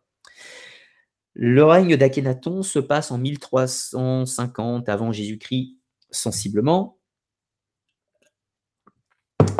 en Égypte dans le Nouvel Empire. Le nouvel empire égyptien règne sur la haute, la basse Égypte, la Nubie, etc. et une partie du Proche-Orient. Ils sont en frontière avec l'empire hittite au nord et les empires Mitanni, enfin Mitanni plus c'est quasiment les Assyriens qui dominent à cette époque, et l'empire cassite des Babyloniens. Les cassites de Babylone ne sont pas dans la religion du zoroastrisme, ils pratiquent une religion issue du patrimoine suméro-acadien. Les Assyriens également, et les Hittites ne pratiquent pas une religion mm, incluant le zoroastrisme, même si ils ont un corpus indo-européen important. Donc ce qui fait qu'entre entre l'Égypte et le zoroastrisme, qui est nord de l'Iran, il y a tout un tas de choses. Donc il n'y a aucun contact direct déjà entre ces deux, cultures. Vous me direz, par les routes commerciales, il peut y avoir des échanges. Mais néanmoins, le culte d'Akhenaton n'a aucun point de ressemblance de près ou de loin avec le zoroastrisme. De ce fait, pour moi, il n'y a aucun lien entre les deux. C'est des choses qui sont euh, indépendantes. En revanche, l'idée que le masdéisme ait pu avoir une influence en Égypte, c'est envisageable. Mais encore une fois, euh, ça reste très fin pour, euh, pour pouvoir le théoriser. Et dernière question, y a-t-il une ou des sciences occultes liées au zoroastrisme? Probablement. Probablement, mais je serais tenté de dire que le, zoroastrisme est par nature occulte. Euh, enfin, occulte. Non, il n'est pas caché, mais il a une pratique qui pourrait s'apparenter à de l'ésotérisme. Euh, sciences occultes me semble pas un mot adapté, puisque ce pas des choses cachées, euh, cachées au sens euh, opératif, magique, avec des, pratiques rituelles, théurgiques, etc. C'est pas du tout le truc du zoroastrisme.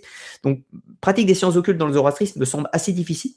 Me semble assez difficile. En revanche, ésotérique, oui, complètement. Le zoroastrisme est complètement ésotérique sur certains points puisqu'il y a une grosse part de quête personnelle et donc de recherche de connaissances dans le zoroastrisme, donc très proche de l'ésotérisme type Kabbale, soufisme ou, gnose. Et je vais m'arrêter pour le moment pour les questions et je prendrai les suivantes en fin d'émission. Je retourne sur le document. je ferme toutes mes nombreuses pages et on va pouvoir explorer la doctrine de cette religion.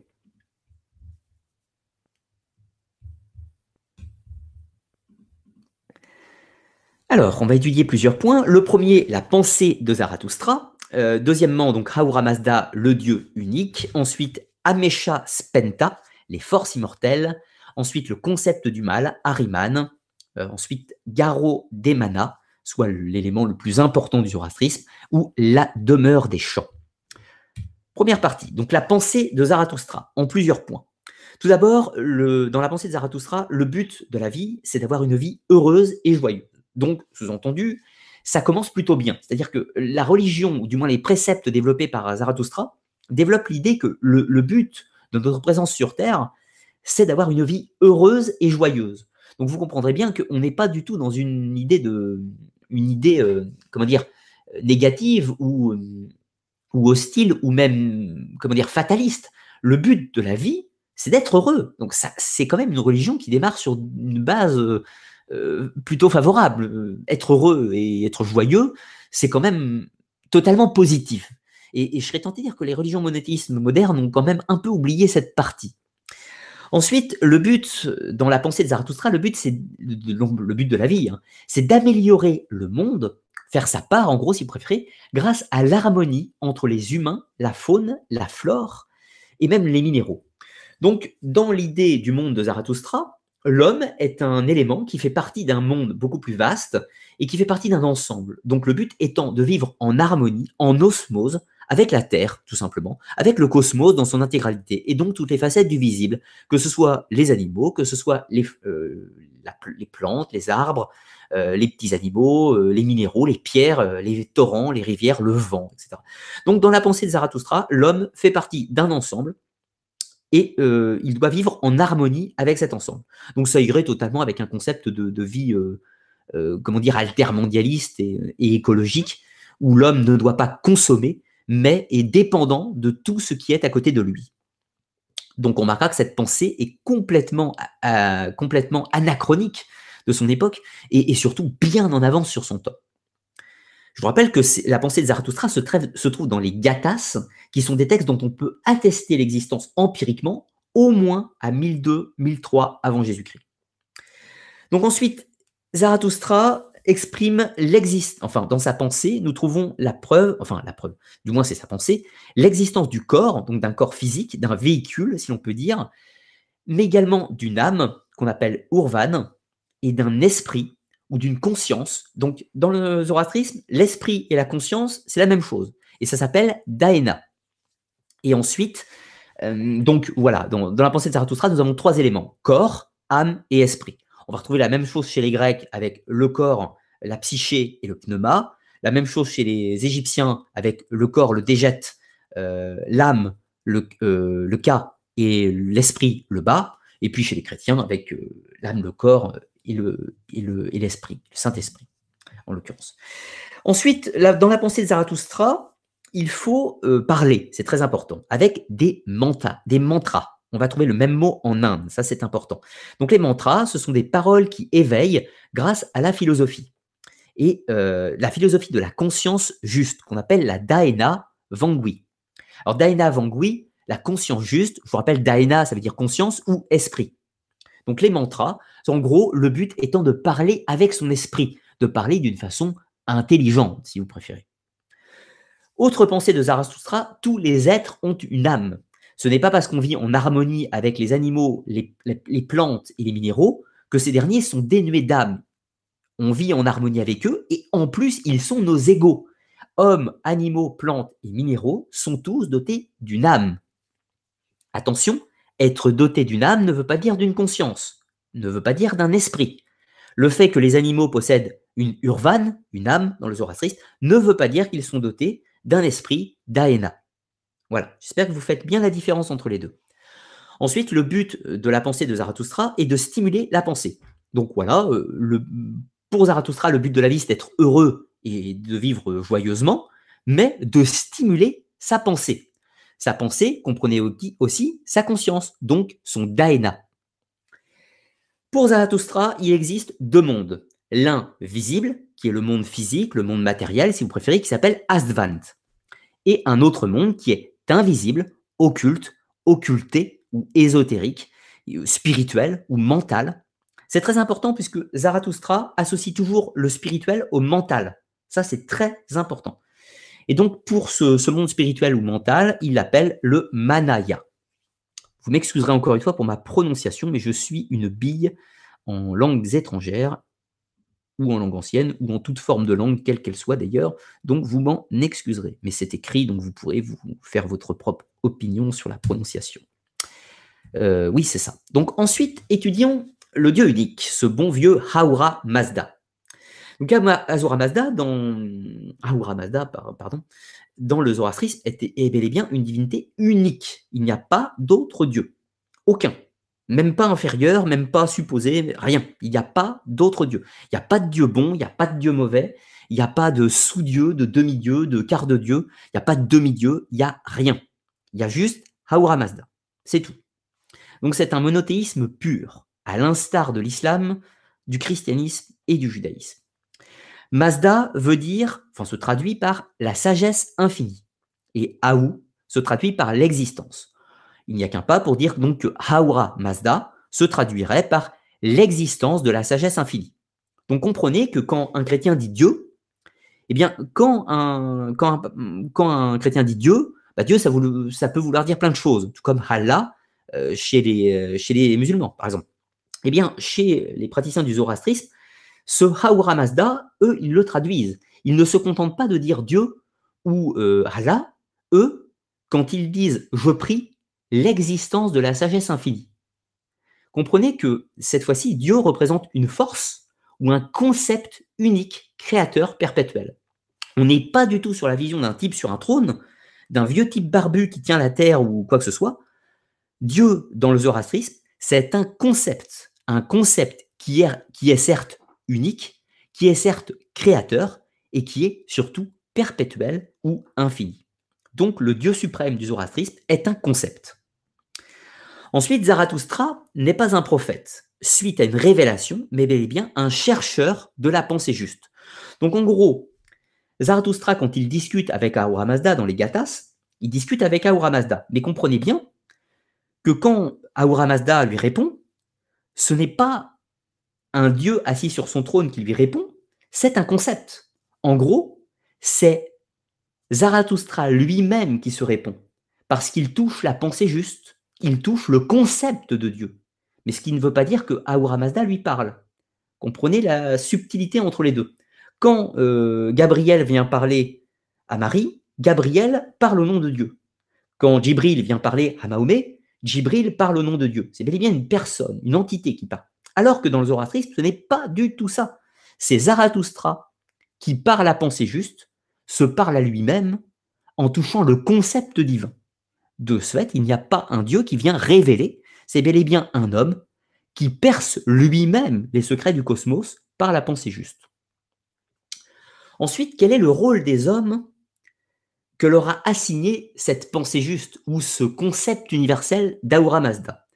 Le rôle de l'homme est de corriger les imperfections du cosmos. Alors là, vous allez me dire, qu'est-ce que c'est? Dieu n'a-t-il pas été capable de créer le cosmos parfaitement? Eh bien non. Dans le zoroastrisme, Dieu n'a pas créé le cosmos parfaitement. Pour une raison extrêmement simple. Ahura Mazda, ce concept créateur, on, va plus employer le terme de concept à l'origine de tout plutôt que Dieu, parce que Dieu, c'est trop restrictif, c'est trop restrictif en fait pour, euh, pour le zoroastrisme. Dans ce concept créateur premier, le monde a pris naissance. La Terre, le ciel, les océans, les étoiles, les astres, l'univers, le grand Big Bang, si vous voulez, les particules de toutes choses. Mais cette création est imparfaite. C'est le postulat du zoroastrisme. Et de ce fait, on tend à l'améliorer. Dieu n'est pas imparfait lui-même en créant quelque chose d'imparfait. C'est plutôt que la création ce concept issu de ce concept créateur est toujours en perpétuel mouvement. La création n'est pas terminée, elle a toujours lieu. C'est ainsi que Haura Mazda est toujours en train de créer. Sauf que ce concept créateur omnipotent, à l'origine de tout, il nous a créés nous, il a créé les humains, les animaux, les plantes. Donc ce sont ces éléments de la création qui participent à l'amélioration de la création. Donc, en gros, le concept créateur, pardon, excusez-moi, petite. Euh, veuillez m'excuser. Le concept créateur à l'origine de tout, Arwa Mazda, nous a créé et il revêt l'entièreté du tout, de ce fait. Mais de ce fait, nous, en tant qu'humains, les animaux, les plantes, les minéraux, nous devons participer à l'amélioration du cosmos et donc du concept créateur lui-même. Donc l'humain est acteur à 100% du cosmos, ce qui est une différence fondamentale avec les autres formes du monothéisme. Je repartage le document.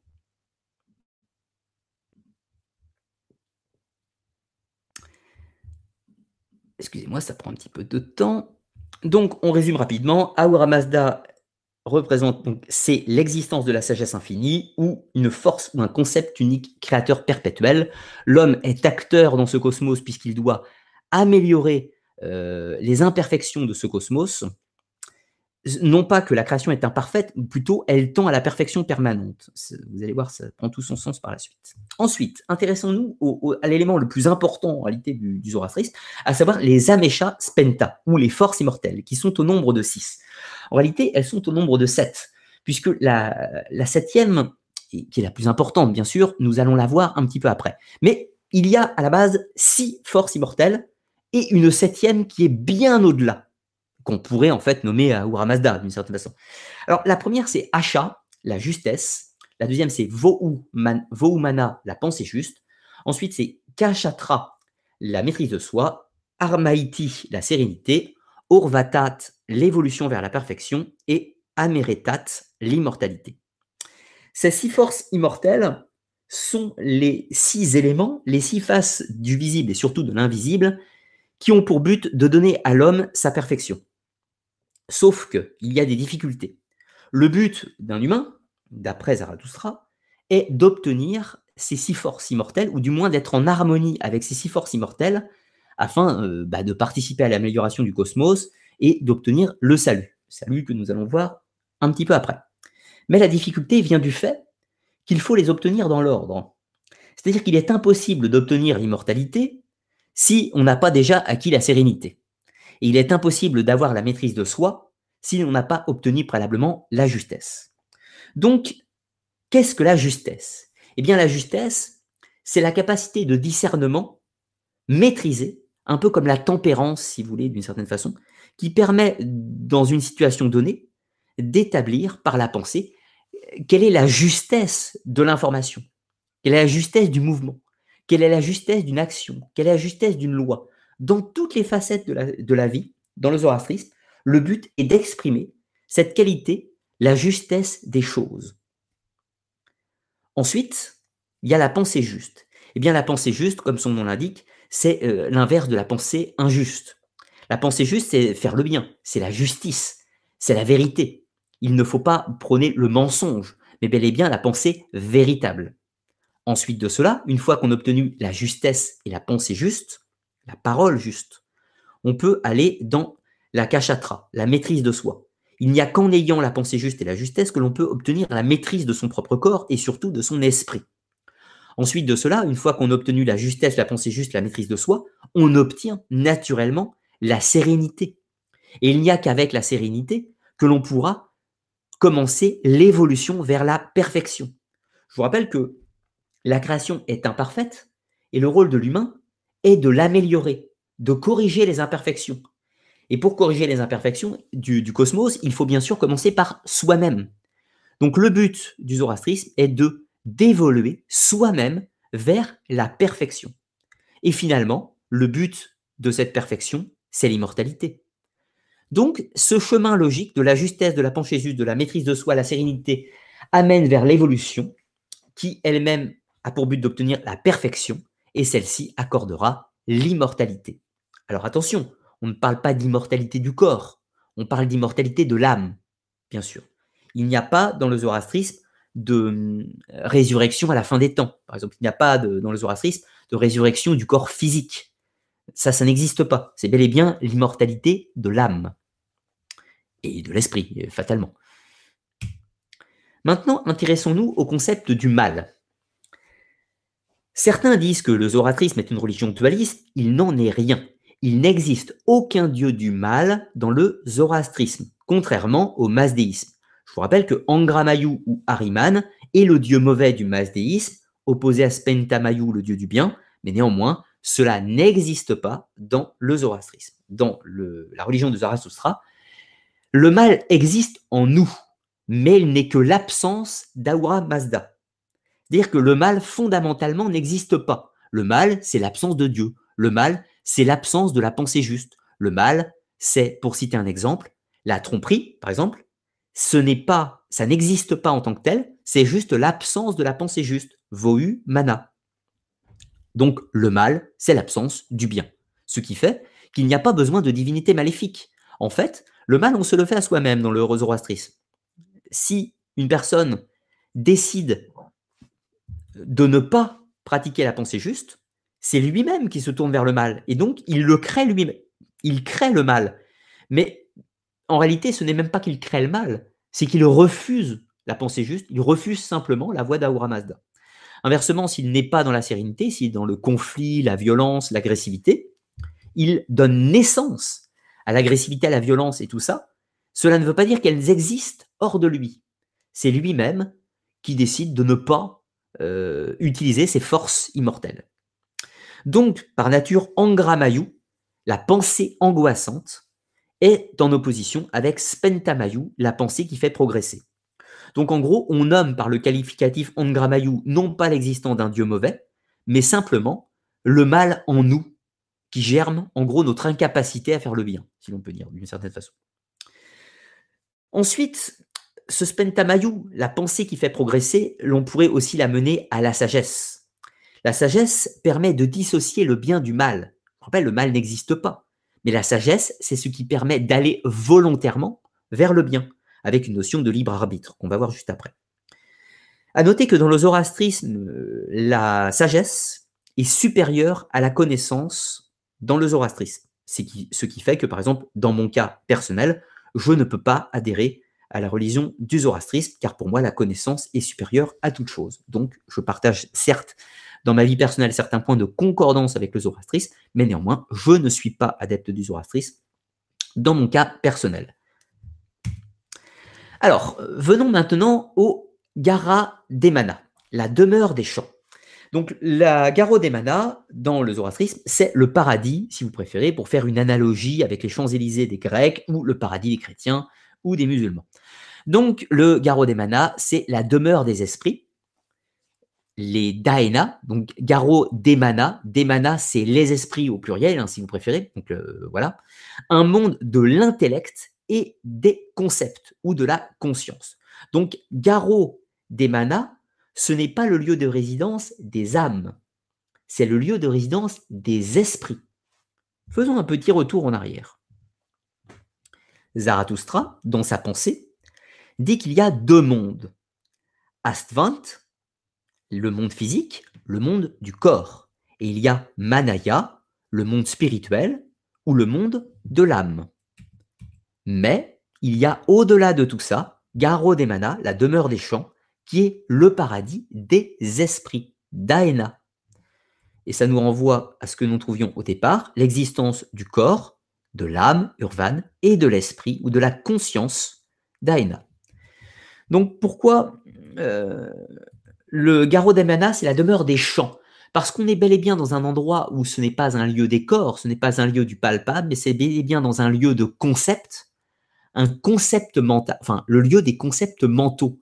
Et ça nous renvoie, encore une fois, au concept même d'Azura Mazda, qui est lui-même un concept unique et créateur perpétuel. Donc on pourrait dire d'une certaine façon que le garrot des manas, c'est Azura Mazda lui-même d'une certaine façon. Alors là, ce que je vous dis à cet instant, c'est une interprétation personnelle. Mais pour moi, euh, dans le zoroastrisme, revêt l'entièreté des esprits du garrot des manas. contrairement aux autres éléments. Donc, dans le zoroastrisme, la mort n'est pas une fin en soi, mais une évolution de la vie. Voilà, en gros, le corps va faire son cheminement, et puis au moment de la mort physique, eh bien, l'âme, Urvan, continue son voyage dans le monde spirituel, tout comme Daena, euh, l'esprit, continue son voyage dans le but d'obtenir le garrot des manas. Le libre arbitre est la clé du salut et il dépend de la pensée, mana, et de la conscience, daena. Alors, encore une fois, ça nous renvoie à l'esprit, daena, la conscience, mais également le mana, la pensée. C'est l'association des deux qui forme le libre arbitre. Associé bien sûr tout ceci à la sagesse. Pour obtenir le garrot des manas, pour obtenir l'accès à la demeure des champs, le paradis d'Ahura Mazda, il faut pour cela bien sûr euh, faire le bon choix dans le libre arbitre. Ceux qui ne font pas le bon choix iront en enfer. Ceux qui font le bon choix iront au garrot des manas. Mais dans le zoroastrisme, c'est une lente évolution. C'est-à-dire que, comme vous l'aurez compris, vu que le mal n'existe pas, l'enfer n'existe pas non plus. L'objectif est l'immortalité de l'âme et, l'accès à la demeure des champs, garrot des manas. Donc le but est que l'esprit vivent dans ce paradis des concepts. L'enfer n'est qu'un état transitoire. Ce n'est pas un lieu, euh, un lieu de perdition, ce n'est pas un lieu de torture, ce n'est pas un lieu de malheur, c'est un état transitoire. Puisque l'enfer n'est qu'une étape dans l'évolution. Le mal sera forcément vaincu à la fin, si on peut l'appeler comme ça, puisque le mal n'est que l'absence du bien dans le zoroastrisme. Donc l'enfer n'existe pas en tant que tel, ça veut dire simplement que les corps, les esprits, n'ont pas, via leur libre arbitre, encore atteint le garrot des manas. Donc on pourrait dire d'une certaine façon qu'en fait l'enfer, c'est tous les états qui existent avant le garrot des manas. On peut imaginer que le zoroastrisme fait mention de la théorie de la réincarnation, c'est-à-dire qu'il faut peut-être plusieurs vies terrestres. Peut-être, ce n'est pas très clair dans les doctrines du zoroastrisme. Cela me semble assez évident de considérer que la réincarnation fait partie de la doctrine du zoroastrisme. Je garde un petit bémol dans cette affirmation, mais néanmoins, à l'instar du brahmanisme et de l'hindouisme, il me semble évident, pour ma part, que, euh, que la réincarnation fait partie intégrante de la culture du zoroastrisme. Ensuite, il faut s'intéresser à ce qu'on appelle un, euh, j'arriverai pas à prononcer ce mot, mais bon, je vais quand même essayer, un shaoshiant, donc une personne bénéfique. Alors un shaoshiant, ça a été souvent traduit dans le zoroastrisme comme étant, euh, en gros, le sauveur de la fin des temps ou le retour de Jésus ou du Mahdi chez les musulmans. Donc en gros, une apocalypse avec un sauveur, le Shaoshian, qui viendrait à la fin de temps combattre les forces du mal, qui n'existent pas dans le zoroastrisme, pour nous amener au salut. Eh bien, euh, rassurez-vous ou euh, désolé pour vous, c'est comme vous voulez, dans le zoroastrisme, il n'y a pas de fin des temps déjà, il n'y a pas d'apocalypse, et surtout, il n'y a personne qui viendra vous sauver à la fin. Un Shaoshian, c'est une personne bénéfique. C'est-à-dire que vous rencontrez une personne qui, est, qui, a, euh, qui vous apporte du bien, qui vous rend joyeux, qui vous rend heureux, eh bien, c'est un Shaoshian. C'est une personne qui vous apporte du bénéfique à votre vie. Et c'est là la grosse erreur d'interprétation entre masdéisme et, zoroastrisme. Certains ont vu au Shaoshian un personnage appartenant à une cosmogonie dualiste et donc un sauveur de la fin des temps. Il n'en est rien. Un Shaoshian, c'est juste une personne bénéfique. Et donc, on peut en rencontrer plein euh, dans notre vie, en l'occurrence, hein, votre maman, votre compagne, vos amis, etc. Tout ça. Ce sont des personnes qui vous amènent vers le bien, tout simplement. Et donc, dans le zoroastrisme, ils sont légions, mais on aimerait en avoir encore plus. Ensuite, pour finir, euh, c'est une religion d'action et de réaction, à l'instar du karma que l'on trouve dans l'hindouisme. Donc, la notion du karma, je vous rappelle, hein, dans l'hindouisme, toute action que vous faites vous sera rendue, en bien ou en mal, bien sûr, une sorte de cycle des actes positifs et négatifs. Eh bien, en fait, on trouve ça dans les Gathas en 1200, 1300 avant Jésus-Christ. Euh, ce n'est pas exprimé comme le karma hein, dans l'hindouisme, il n'y a pas le mot karma, mais néanmoins, si vous faites des choses positives, on vous rendra des choses positives, et si vous faites des choses négatives, on vous rendra des choses négatives. Ce concept du karma de l'hindouisme, on le retrouve dans les Gathas, avant, euh, à la fin du deuxième millénaire avant Jésus-Christ. Et ensuite, on passera à l'héritage du zoroastrisme. Qu'est-ce que le zoroastrisme nous a laissé? Qu'est-ce qu'il nous donne en héritage? Pour faire un petit schéma explicatif rapidement le masdéisme est né des cultures et, du corpus mythologique indo-européen descendu du Caucase s'installant en Iran et va euh, forcément avoir des influences et des, euh, emprunts au euh, peuple iranien endogène. Donc ça va donner naissance au masdéisme, un monothéisme dualiste, donc ce n'est pas un vrai monothéisme, donc Ahura Mazda en tant qu'entité suprême, ensuite une entité bénéfique, un démurge Spentamayu, un démurge négatif Angramayu ou Ariman, concept dualiste. Au sein de ce mazdisme va naître le zoroastrisme, cette fois-ci un monothéisme absolu pur, avec Ahura Mazda comme seule et unique divinité, ou plutôt concept de l'existence créateur infini. L'empire perse achéménide aura en son sein principalement la religion du mazdisme, mais également, minoritairement, l'influence du zoroastrisme également. De là, la religion monothéiste des Hébreux telle qu'on l'entend, c'est-à-dire le judaïsme, nous avons les preuves de son existence à partir du 5e siècle avant Jésus-Christ. Il n'y a qu'un pas pour affirmer que la religion des Hébreux polythéiste et monolâtre s'est nourrie du mazdéisme et peut-être du, zoroastrisme, peut-être du zoroastrisme, pour donner naissance au judaïsme. Néanmoins, aucune preuve euh, ne permet d'affirmer que le monothéisme existait avant chez les Hébreux. Avant, c'était une monolatrie. Donc, l'influence du mazdéisme et du zoroastrisme se retrouve évidemment via l'Empire perse dans la religion des Hébreux. Attention, on ne peut pas affirmer qu'il y a une influence du zoroastrisme dans le judaïsme, mais en tout cas, il y a une influence du mazdéisme dans le judaïsme.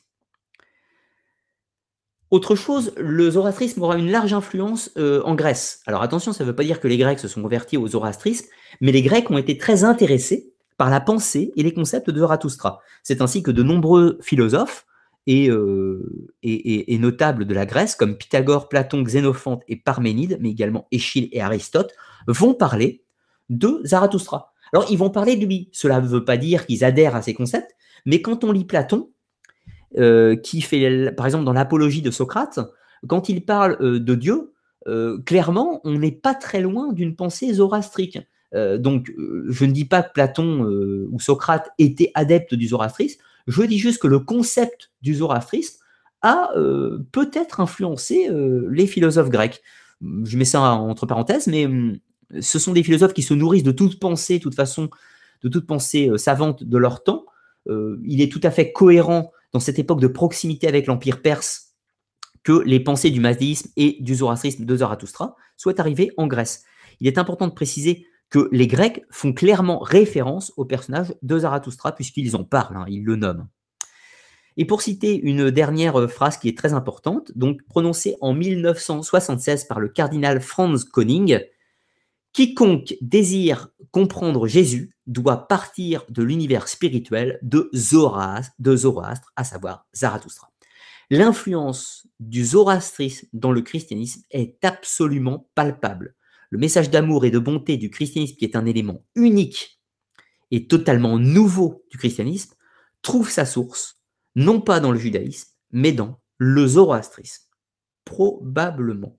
Je mets des bémols, mais l'héritage me semble hum, pertinent, du moins.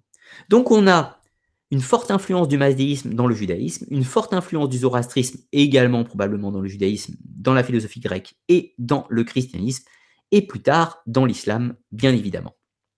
Donc la fin du zoroastrisme, en tant que religion d'importance, hein, bien sûr, je vous rappelle l'empire sassanide qui s'effondre en 651, euh, l'empire sassanide est détruit par la conquête musulmane qui établit un nouveau pouvoir, euh, l'islam va éradiquer bien sûr la pratique du zoroastrisme, mais néanmoins c'est nourri du zoroastrisme, pour donner l'islam. Alors, ça ne veut pas dire que l'islam est une copie du zoroastrisme, ça veut dire qu'il y a des éléments du zoroastrisme que l'on va retrouver au sein de l'islam. Mais néanmoins, la pratique de l'ancienne religion de Zoroastre sera interdite. Néanmoins, elle va survivre avec quelques petits terreaux, je vous ai dit. Euh, certains hommes vont fuir, vont fuir euh, notamment en Inde, ce qui fait qu'il y aura une subsistance de la religion de Zoroastre, mais qui néanmoins va péniblement survivre, ce qui fait qu'on peut estimer à ce jour qu'il y a environ 150 000, 150 000 personnes sur Terre qui pratiquent le zoroastrisme comme religion. Voilà. Alors, j'en ai terminé pour le document. Alors, le zoroastrisme, vous voyez, c'est une religion euh, très intéressante. Alors après, on adhère, on n'adhère pas, hein, c'est pas du tout le sujet de l'émission. Comprenez euh, que le, but de mon émission est de présenter le zoroastrisme.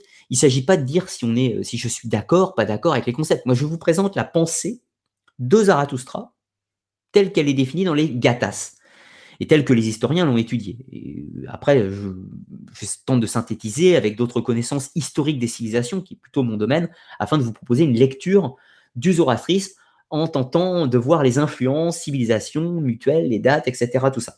Donc encore une fois, le but de l'émission, c'est pas du tout un prosélytisme de dire le zoroastrisme c'est bien, c'est pas bien. Je conclurai quand même en disant que le zoroastrisme est une religion qui quand même est plutôt positive. C'est une religion qui prône quand même d'être heureux, d'avoir une vie joyeuse, de, cultiver l'idée de la pensée juste et de la sagesse. Cela me semble plutôt positif comme religion. En tout cas, euh, c'est une religion qu'on peut réellement qualifier d'amour de prime abord. Alors après, vous allez me dire, ah oui, euh, le euh, faites pas l'effet inverse. Me dites pas, le zoroastrisme, c'est une religion d'amour, de paix, c'est génial, mon Dieu, c'est monstrueux, pourquoi le zoroastrisme a disparu Le christianisme, l'islam et le judaïsme sont des religions de guerre, etc. Mais attention, hein, le zoroastrisme, c'est pareil. dire qu'autant l'empire sassanide, les sassanides, religion d'État du zoroastrisme, ils ont fait la guerre aussi. Ils ont fait la guerre, ils ont tué des gens, et il n'y a pas eu de problème. C'est-à-dire que ne confondez pas histoire d'un peuple et d'une civilisation et un dogme religieux défini par des textes. Il y a des textes avec un prophète, c'est une chose. Après, ce que les hommes en font, euh, c'est autre chose. Donc, encore une fois, ne mettez pas non plus sur un pied de supériorité le zoroastrisme par rapport aux religions modernes, ni sur un pied d'infériorité. Voilà, c'est une facette de l'expression religieuse de l'humanité qui a existé à une certaine époque donnée. Peut-être mieux, peut-être moins bien, peut-être équivalente, différente dans tous les cas. Et cette religion qui a en grande partie disparu a eu une large part d'influence dans les messages d'amour, en l'occurrence, des religions monothéismes modernes, ce qui fait de l'étude, à mon sens, du zoroastrisme des plus pertinentes. Je pense qu'il est très intéressant d'étudier cette religion pour comprendre en fait la préhistoire de nos religions modernes, si vous préférez. Alors, je suis désolé de ne pas pouvoir vous apporter beaucoup plus d'éléments d'information historique sur le personnage de Zarathustra, puisque les religions, les éléments sont, sont extrêmement fragmentaires. Mais en tout cas, c'était pour que vous compreniez bien le cheminement de la naissance du zoroastrisme avec cet apport indo-européen, l'évolution différente de ce corpus en Inde et en Iran, et puis cette spécificité iranienne qui a donné naissance au zoroastrisme. Et ça, on peut l'affirmer, le zoroastrisme, c'est né en Iran. Ce n'est pas né chez les Grecs, ce n'est pas né en Inde, ce n'est pas né euh, euh, en Sibérie, ce n'est pas né euh, en Atlantide ou en Hyperborée, c'est né en Iran. Et c'est comme ça. Et la pensée monothéiste du zoroastrisme aura une influence majeure sur toute la planète via ces religions filles qui sont le christianisme, le judaïsme et l'islam, en l'occurrence. Voici pour mon émission. Alors du coup, maintenant, je vais aller prendre vos questions, si vous en avez, afin de pouvoir éclaircir euh, éventuellement vos interrogations. Euh, avant, je vous précise, hein, je n'ai pas réponse à tout, il y a peut-être des choses que je ne sais pas. Alors, je recharge le document. Alors, il y a eu quelques questions. Alors, question, ah, ça c'est intéressant. Question de Xavier Bigas Hera. J'espère que j'ai bien prononcé ton pseudo. Quelles sont les différences entre le, zoroastrisme et la gnose? Alors, c'est difficile à dire. Euh, c'est difficile à dire. Et c'est très difficile. Alors, il y a des points de correspondance entre, hum, entre la gnose. Alors, euh, ça dépend de quoi on parle quand on parle de gnose déjà. Il y a des points communs. Le zoroastrisme définit l'existence d'un concept créateur. Globalement, la gnose est assez d'accord. Sauf que la gnose euh, va établir une distinction, parfois elle parle de création. Le zoroastrisme parle de, concept créateur, de, de Dieu dans ce concept euh, dans ce concept. Voilà, il n'y a pas d'autre mot que concept de l'existence. Alors que la gnose va faire une division entre deux concepts très différents qui sont la création et l'émanation. Par exemple, c'est pour ça d'ailleurs que je suis plus agnostique moi-même. Euh, l'émanation traduit que la, la, pensée créatrice, enfin la création à l'origine n'est pas consciente. C'est une émanation, encore une fois, contrairement à la création qui est consciente. C'est une petite subtilité de la gnose qui est différente. Mais néanmoins, on va trouver le principe euh, pareil de la gnose qui est que l'humain, et tout le reste d'ailleurs, est acteur, est acteur de son salut avec la suprématie de l'esprit. C'est-à-dire que dans le zoroastrisme, je pense que vous avez lu entre les lignes, nous avons le corps, au-dessus nous avons l'âme, Urvan, et au-dessus, bien au-dessus, nous avons la daena, la conscience ou l'esprit. Il n'y a, pas, a pas de chose au-dessus dans le zoroastrisme. La daena, c'est l'esprit, c'est le concept, c'est la conscience, ce qui nous amène directement à la création.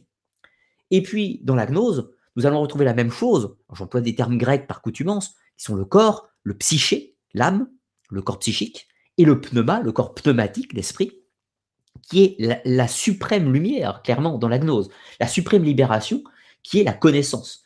La différence fondamentale entre zoroastrisme et gnose, c'est que le zoroastrisme met sur un piédestal la sagesse au-dessus de tout, au-dessus de la connaissance, alors qu'inversement, la gnose, c'est l'inverse.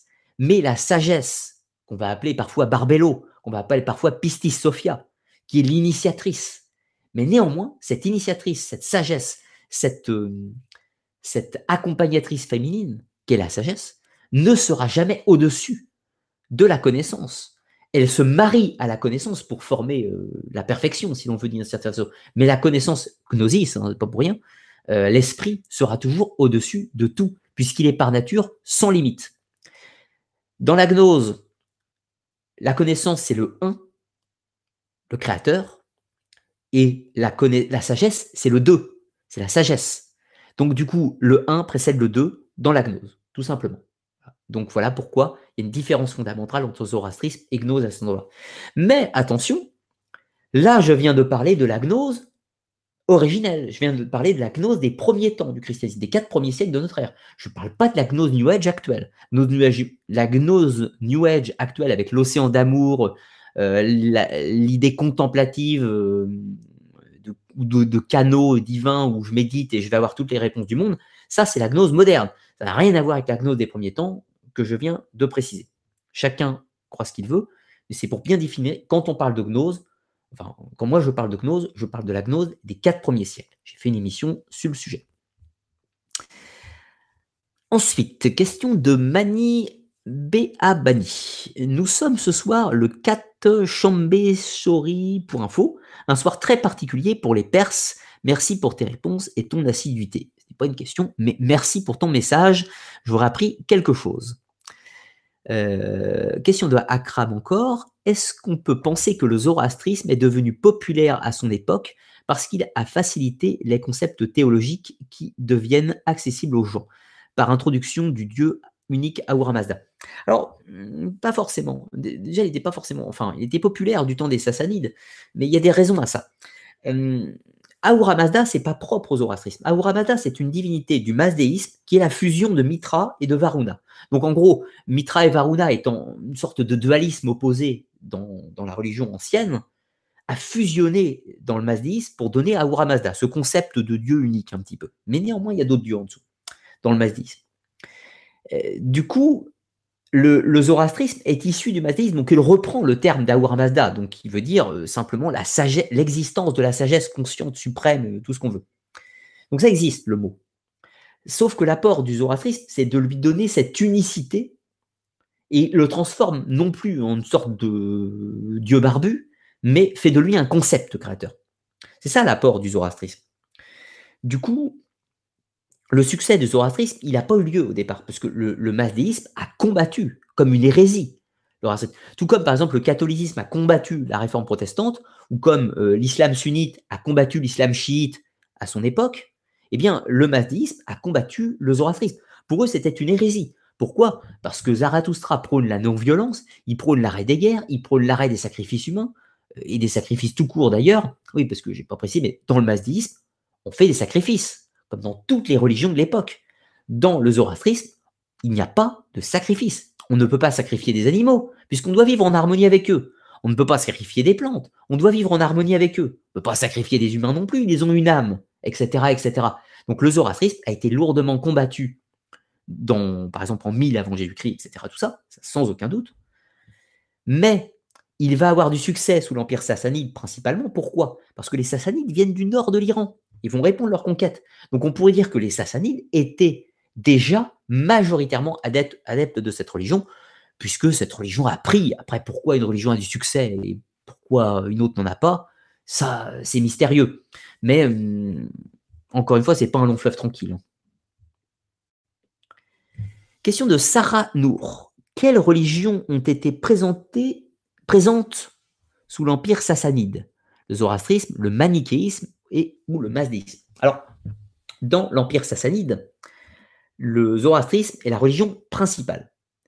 Le, manichéisme a déjà existé, mais le manichéisme est une sorte de, courant dualiste, donc une réforme, non pas du zoroastrisme, mais du, du, mais du mazdéisme, et également un peu du christianisme. Le manichéisme, c'est quelque chose qui se trouve un petit peu à la frontière entre le christianisme et le mazdéisme et qui va donner une idée dualiste, etc., tout ça un petit peu différente, mais qui n'est pas spécialement issue du zoroastrisme, parce qu'elle mm, lui serait inférieure dans, le concept philosophique. Euh, le, manichéisme sera combattu comme une hérésie. Pourquoi? Parce qu'il est dans un, endroit où il n'est pas la religion d'État.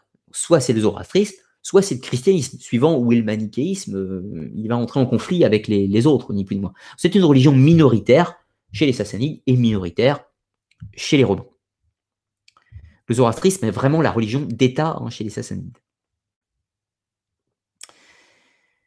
Alors, Hermiano, 5 sur 5, merci pour ton travail. Eh bien, merci pour ton message. Et question de Anne-Marie Ramirez. Bonsoir. Pourquoi parle-t-on de religion pour le zoroastrisme et non de philosophie?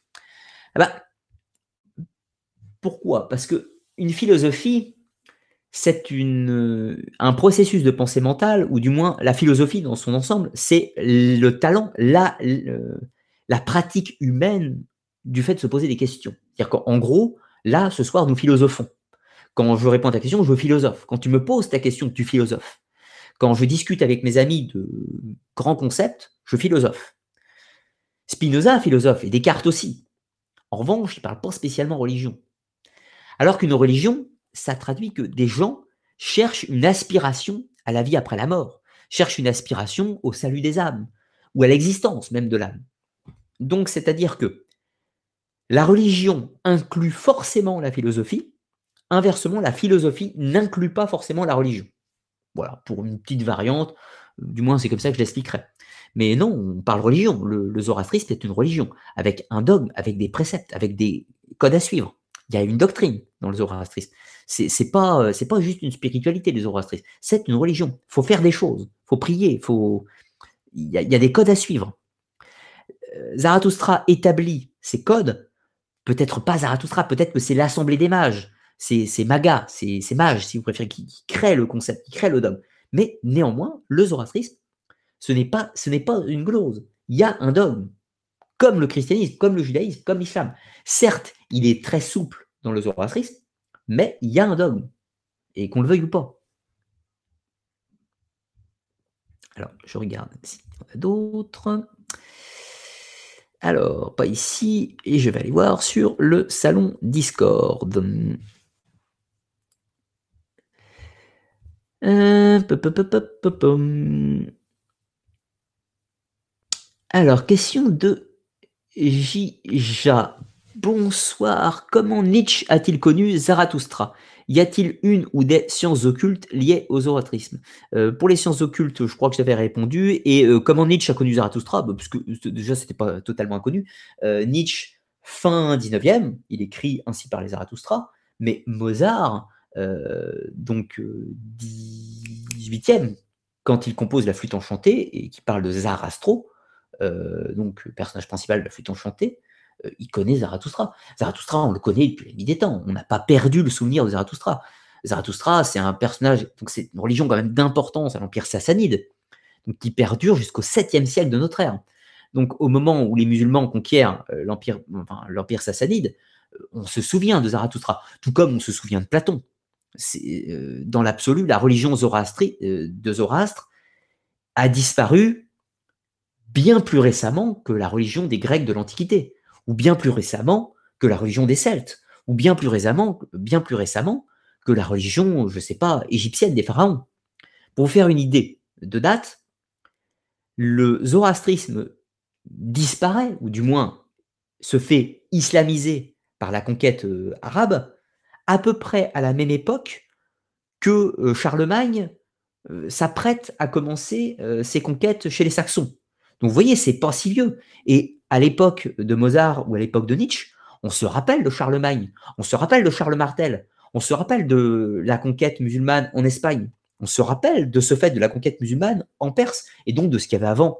Donc euh, oui, Nietzsche connaissait Zarathustra, parce que c'est pas un grand secret perdu, hein, Zarathustra. C'est ce qui est perdu dans le zoroastrisme, c'est les gathas, les textes qui ont mis du temps à être traduits et donc à être retrouvés et donc à être interprétés. Ça, c'est la difficulté du zoroastrisme, mais pas, mais pas la figure de Zarathustra, qui elle était connue et a été une figure d'importance qui a eu un impact philosophique, notamment chez les Grecs.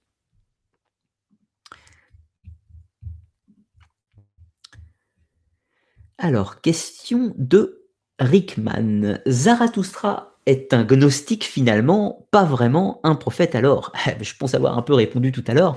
Donc un prophète, pas tellement, puisqu'il n'a pas de... parle pas avec Dieu, en fait, d'une certaine façon. Il reçoit pas de message divin. Il le cherche et il les trouve, en fait. Donc d'une certaine façon, c'est un agnostique, parce que c'est lui-même qui cherche et qui trouve des réponses, pourrait-on dire. Mais ce n'est pas un gnostique, puisqu'il va il est antinomique avec certaines pensées gnostiques. Donc non, non, je, je pense qu'il faut arrêter d'essayer de comparer le zoroastrisme à d'autres choses. C'est une religion, différente de d'autres, euh, pas ésotérique, enfin pas, pas occulte, ésotérique sans aucun doute, puisque ça traduit une quête personnelle et individuelle. on n'arrive pas avec une connaissance clé en main, ce qui est quand même bizarre dans une religion, mais le zoroastrisme est une religion qui n'offre pas une réponse clé en main. C'est quand même assez fascinant. Comme quoi ça existe. Alors, question de Zara. Salut, finalement tout est énergie, humain, plantes, animaux, minéraux, planètes, comme un ballon qui se déforme, avec des choses qui meurent et d'autres qui naissent. Pourquoi on ne le considère pas comme un prophète? Il était éveillé, peut-être que Dieu a essayé de parler à l'humanité à travers lui, mais vu la complexité des hommes, peut-être que Dieu a réessayé en divisant le savoir en cinq religions. Moi, je vois ça comme, ça. Prédisait l'avenir. Alors, c'est compliqué.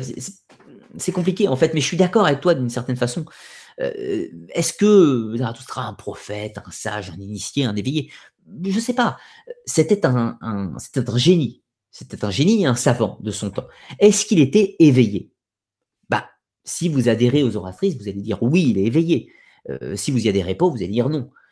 Est-ce qu'il était éveillé? Éveillé à qui? Éveillé à quoi? Ça, c'est un grand débat philosophique. Disons que c'est un homme qui avait une certaine connaissance, qui a établi des concepts complexes d'une religion. Voilà. Après, de là à dire qu'il était en relation avec le divin ou pas, ça c'est une question de foi. Euh, je ne peux pas y répondre. Euh, en effet, il y a des points de ressemblance dans toutes les religions. Et peut-être que toutes les religions sont différents moyens d'accéder à une vérité ou à rien du tout, ou je ne sais pas. Euh, moi, je n'aurais qu'une chose à dire par rapport aux religions. L'important, si vous en avez une, c'est de vous sentir bien dans la religion que vous avez. Si vous, sentez, si vous ne vous sentez pas bien dans la religion que vous avez, bah changez de religion, clairement.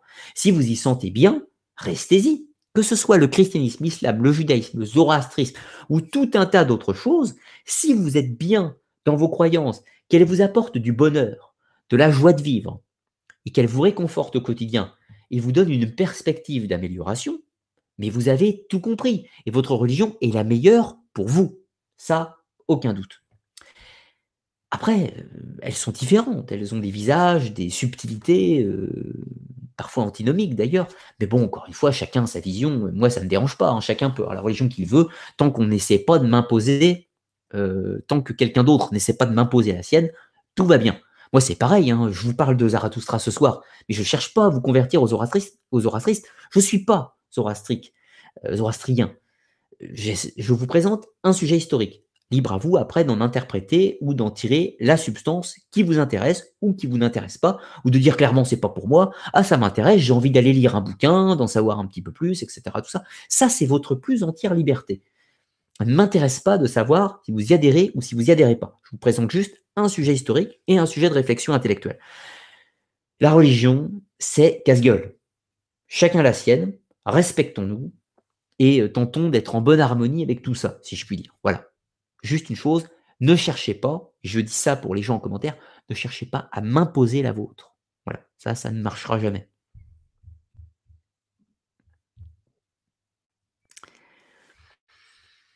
Question de Baptiste Arche. Avait-on des représentations animales totémiques dans le zoroastrisme Non, il n'y a pas de représentation, il n'y a pas d'iconographie dans, dans, le zoroastrisme. Euh, vous savez, quand vous présentez toujours Ahura Mazda, euh, qu'on le voit toujours, euh, le personnage, une couronne, des ailes, etc. Ça, c'est une représentation du mazdéisme. Dans le zoroastrisme, on ne représente pas. C'est une religion sans, sans, représentation. C'est d'ailleurs pour ça, notamment, que l'islam ne représente pas. Parce qu'elle reprend un concept du zoroastrisme, pour le coup. Alors que, par exemple, dans le christianisme, on représente, on est obligé de représenter, parce qu'on est dans des cultures à effigie. le, le zoroastrisme est né en Iran. Puis l'islam est né en Perse. Euh, l'islam, on va dire c'est né en Arabie, mais c'est surtout né dans les ruines de l'Empire byzantin, euh, Proche-Orient et en Perse, dans un endroit où on ne représente pas. Donc on ne représente pas dans l'islam. Alors qu'inversement, dans le christianisme, qui est né à Rome, le christianisme, c'est né en Palestine, oui, mais c'est né à Rome quand même, on ne va pas se mentir. Et à Rome, on représente. Les gens passent leur temps à faire des statues des divinités, des ci, des ça. Donc dans le christianisme, on représente, on a le culte des saints, etc. Tout ça. C'est une religion idolâtre. Alors que l'islam ne représente pas. Pourquoi? Parce que les locaux ne représentent pas. Donc en fait, on voit l'héritage en fait et les influences plus ou moins marquées. Alors, je vais retourner sur le site. Alors là, je vais mettre fin aux questions sur le Discord. Je vais regarder s'il y en a sur le site web, prendre les dernières, et nous terminerons pour ce soir. Alors, pas de nouvelles religions, de nouvelles de nouvelles questions, religions, ça viendra peut-être, on verra avec le temps. Pas de nouvelles questions, nous allons pouvoir clôturer euh, l'émission de ce soir. Deux petites annonces avant. Clac, je vais aller retourner mon document. Alors, euh, le temps que le partage se fasse. Ah, ah. Excusez-moi mon, Mon ordinateur euh, fait des caprices. On va retenter le partage, si ça veut bien. Excusez-moi pour l'attente. Alors, oui, donc ça c'était la carte. Donc, euh, émission de fin de mois. Donc, euh, le nouveau live qui aura lieu donc le fin de mois, le 27, mercredi 27 mars, sera en direct pour les contributeurs du Tipeee. Je vous rappelle qu'une fois par mois, tous les mois, enfin tous les mois, je propose une émission en accès réservé à mes contributeurs euh, du Tipeee. Je vous rappelle que mon émission, euh, enfin ma chaîne euh, TV fonctionne uniquement via le financement participatif, les revenus YouTube étant totalement insuffisants pour me permettre de vivre décemment et que Arcana les mystères du monde est mon travail à temps plein, ce qui me permet de faire les recherches, les émissions, de préparer les PDF et tout ce qui va bien. Donc je vous propose, je vous rappelle, trois émissions gratuites par mois, plus un live gratuit par mois, et je propose à mes contributeurs une émission privée, donc dans la série des Académias. Et ce mois-ci, ce sera sur les cultes à mystère de l'Antiquité, qui sera la deuxième émission d'un cycle que j'avais débuté, cycle de la tradition ancestrale. Donc, cycle de la tradition ancestrale, j'avais fait la première émission en novembre, si je ne dis pas de bêtises, et j'avais traité donc de la gnose, de la gnose primitive, de la gnose des premiers siècles de notre ère. Et cette fois-ci, nous allons remonter un petit peu plus loin dans le temps, au culte à mystère de l'Antiquité, qui comprend notamment le culte à mystère de Mitra, les mystères d'Éleusis, euh, les mystères d'Isis euh, en Égypte, les mystères égyptiens, Osiriaques si vous préférez, les mystères euh, d'Atis en Phrygie. On va parler aussi un petit peu de, de, Zamoxis, de Dionysos, Zagreus, on va parler un petit peu de, certaines pratiques étranges un petit peu dans le bassin méditerranéen. Donc voilà, notamment les tauroboles, les, tous les cultes de déesses mères, etc. Tout ça. Donc une émission assez dense, donc qui durera 3 heures et qui aura lieu le 27 mars. Donc toutes les personnes qui euh, typent ou qui, euh, qui typent, donc c'est-à-dire qui financent mon activité de 3 euros minimum euh, sur le site Tipeee que vous trouvez en description de la vidéo auront accès à cette vidéo. pour avoir des informations, je vous partage un autre. enfin, je vais vous partager ça après je vous montre parce que je, l'ai créé euh, nouvellement sur mon, sur mon site web. Donc, du coup, je vais vous montrer, au moins vous aurez les explications. Parce que souvent, vous me posez euh, la question et c'est difficile de répondre tout par message. Donc, du coup, euh, là, j'écris un message global, ce qui vous permettra d'avoir des explications. Donc, quand vous voulez euh, accéder aux académias, aux émissions privées ou quoi que ce soit, donc je vous rappelle le site web arcanatv.fr, tout se passe sur le site web, hein. vous pouvez tout trouver sur le site web. Vous voyez, vous avez l'accueil. Si vous allez sur les mystères du monde, vous avez les séries d'émissions, donc les civilisations perdues, les grandes énigmes, l'archéologie alternative, l'histoire abrégée, donc la série en cours, l'âge des croisades, les chroniques de France, les fictions veste l'histoire, sciences occultes, donc les sociétés secrètes, nouvelle série, les grands occultistes, série l'an dernier, les émissions sur le symbolisme, initiation, religion, spiritualité, pratiques ésotériques, les traditions ésotériques, folklore et croyances, les mythologies du monde grec, égyptienne, nordique, celtique, japonaise, slave, berbère, proche-orient, hindou et l'émission sur le cycle, enfin la série sur le cycle arthurien. Et les académias, donc vous avez le fonctionnement du Tipeee, la liste des académias et la boutique Utip.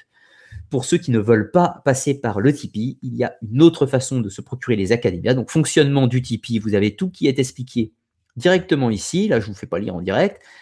Donc, accès au Tipeee, voir la liste des académias, donc la liste de toutes les émissions disponibles, les cycles en cours et les cycles terminés. Attention, je ne fais jamais de précommande sur les académias. Il peut y avoir un problème, je peux être en retard sur une émission, donc je ne fais pas de précommande.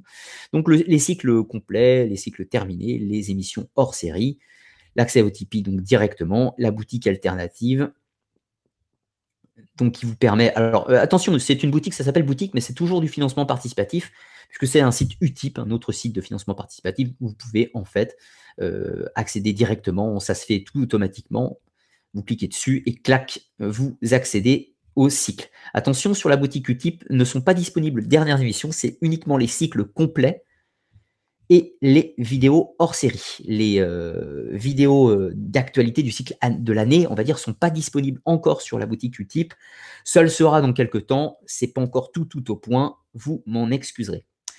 Et euh, qu'est-ce que je voulais dire? Et oui, tout est là. Donc, il est live. Hein, je n'ai pas montré, mais évidemment, vous pouvez avoir tout directement sur le site web. Donc n'hésitez pas à partager la chaîne, mais aussi le site web pour ceux qui, hum, qui, veulent commenter, qui veulent partager. Tout est bien organisé. Parfois sur la chaîne YouTube, c'est pas forcément évident de retrouver les vidéos que vous, cherchez. Au moins sur le site web, vous pouvez tout trouver assez facilement. Donc, je vous recommande l'utilisation du site web. Voilà, je ne gagne pas d'argent sur le site web, il n'y a pas de publicité sur le site web. Donc, du coup, euh, voilà, quoi. je gagne ma vie grâce au financement participatif qui me permet de continuer mon activité, je vous rappelle. Le site web, il n'y a pas de pub dessus. Sur YouTube, il y a des pubs sur les vidéos. je gagne un peu ma vie quand même. Mais euh, pas sur le site web, par contre. Parce que les pubs sur le site web, c'est invivable. Donc, du coup, il n'y en a pas pour la limiter et la clarté. Alors, dernière chose, voilà, je voulais vous présenter l'émission live du mois prochain. Je suis désolé, je prends un petit peu de temps à tout vous montrer, j'en profite. Donc l'émission sur les cultes à mystère, ça je vous l'ai présenté. Et le live en accès libre du mois prochain, donc en avril, donc ça sera sur Game of Thrones, les inspirations historiques et mythologiques. La série télé, euh, la série télé Game of Thrones va attaquer sa dernière saison, euh, la saison 8 là, euh, à partir du, 14 avril ou du 15 avril, je ne sais plus. Donc juste avant le démarrage de la, de la saison, je vais vous proposer une émission de deux heures, au moins de deux heures, sur les inspirations historiques et mythologiques. On va rentrer un petit peu dans le vif du sujet. Sur la série Game of Thrones, alors c'est rare que je fasse des émissions fiction vs histoire. Hein. Là, le but, ce sera pas de parler uniquement de la série télé, mais ce sera de parler des références mythologiques, nordiques, celtiques, historiques qui ont pu, euh, qui ont pu servir de substrat pour la série. Euh, j'imagine que beaucoup d'entre vous sont, sont, fans de Game of Thrones ou regardent du moins Game of Thrones. Peut-être pas tous, mais bon, voilà, ça sera euh, l'occasion de découvrir pour ceux qui ne connaissent pas. Et puis pour ceux qui connaissent, ça sera l'occasion de nous plonger un petit peu dans l'univers de Westeros et des sauces, d'explorer un petit peu l'histoire des, des, sept royaumes, de la religion des sept, des anciens dieux, du mur, les sauvageons, les marchands blancs, les dragons, etc. Tout ça. Donc une vidéo où un peu plonger dans le vif du, sujet de la série télé. Voilà, tout simplement. Je vous rappelle, je l'avais dit en début d'émission, je n'ai pas la date exacte, mais le 27 ou le 28 avril également, je serai sur Toulouse, dans les environs de Toulouse, pour une conférence dont je partagerai la date exacte et, euh, et le lieu exact pour un festival médiéval fantastique qui s'appelle Écho et Merveille, où je donnerai une conférence sur les Templiers ou l'ordre du Temple, du mythe à la réalité. Donc ceux qui seront par là-bas pour boire une petite chope d'hydromel, je vous rappelle, n'hésitez pas à vous manifester. Pour tout de suite, hein, mais euh, manifestez-vous. Enfin, si vous pouvez m'envoyer un message pour vous dire vous y serez, ça me fera plaisir. Mais euh, pour l'organisation, dites-le moi plus tard. Hein, si vous êtes par là-bas, je vous dis que, je sois au courant, qu'on vous donne un lieu de rendez-vous si, euh, si vous y êtes que vous puissiez se retrouver dans la foule hein, un petit peu. Je vous rappelle qu'il y aura également des concerts le soir, notamment Wardrunia, qui fait la musique de la série télé Vicky. Voilà. Après tout ça, je ne vous retiens pas plus longtemps. Merci à tous d'avoir euh, été présents ce soir pour vos questions. Je vous rappelle que vous pouvez liker la vidéo si elle vous a plu, ça permet de faire euh, plaisir à l'algorithme YouTube. Et également, vous pouvez partager la vidéo euh, si elle vous a plu et que vous avez envie de faire découvrir la chaîne. Voilà, je vous souhaite à tous une très bonne fin de soirée. Je vous dis à très bientôt. On se retrouve vendredi pour la nouvelle vidéo de l'âge des croisades. Donc, euh, les États latins d'Orient poursuivent l'aventure des chevaliers chrétiens en Orient. Bonne soirée à tous, à très bientôt.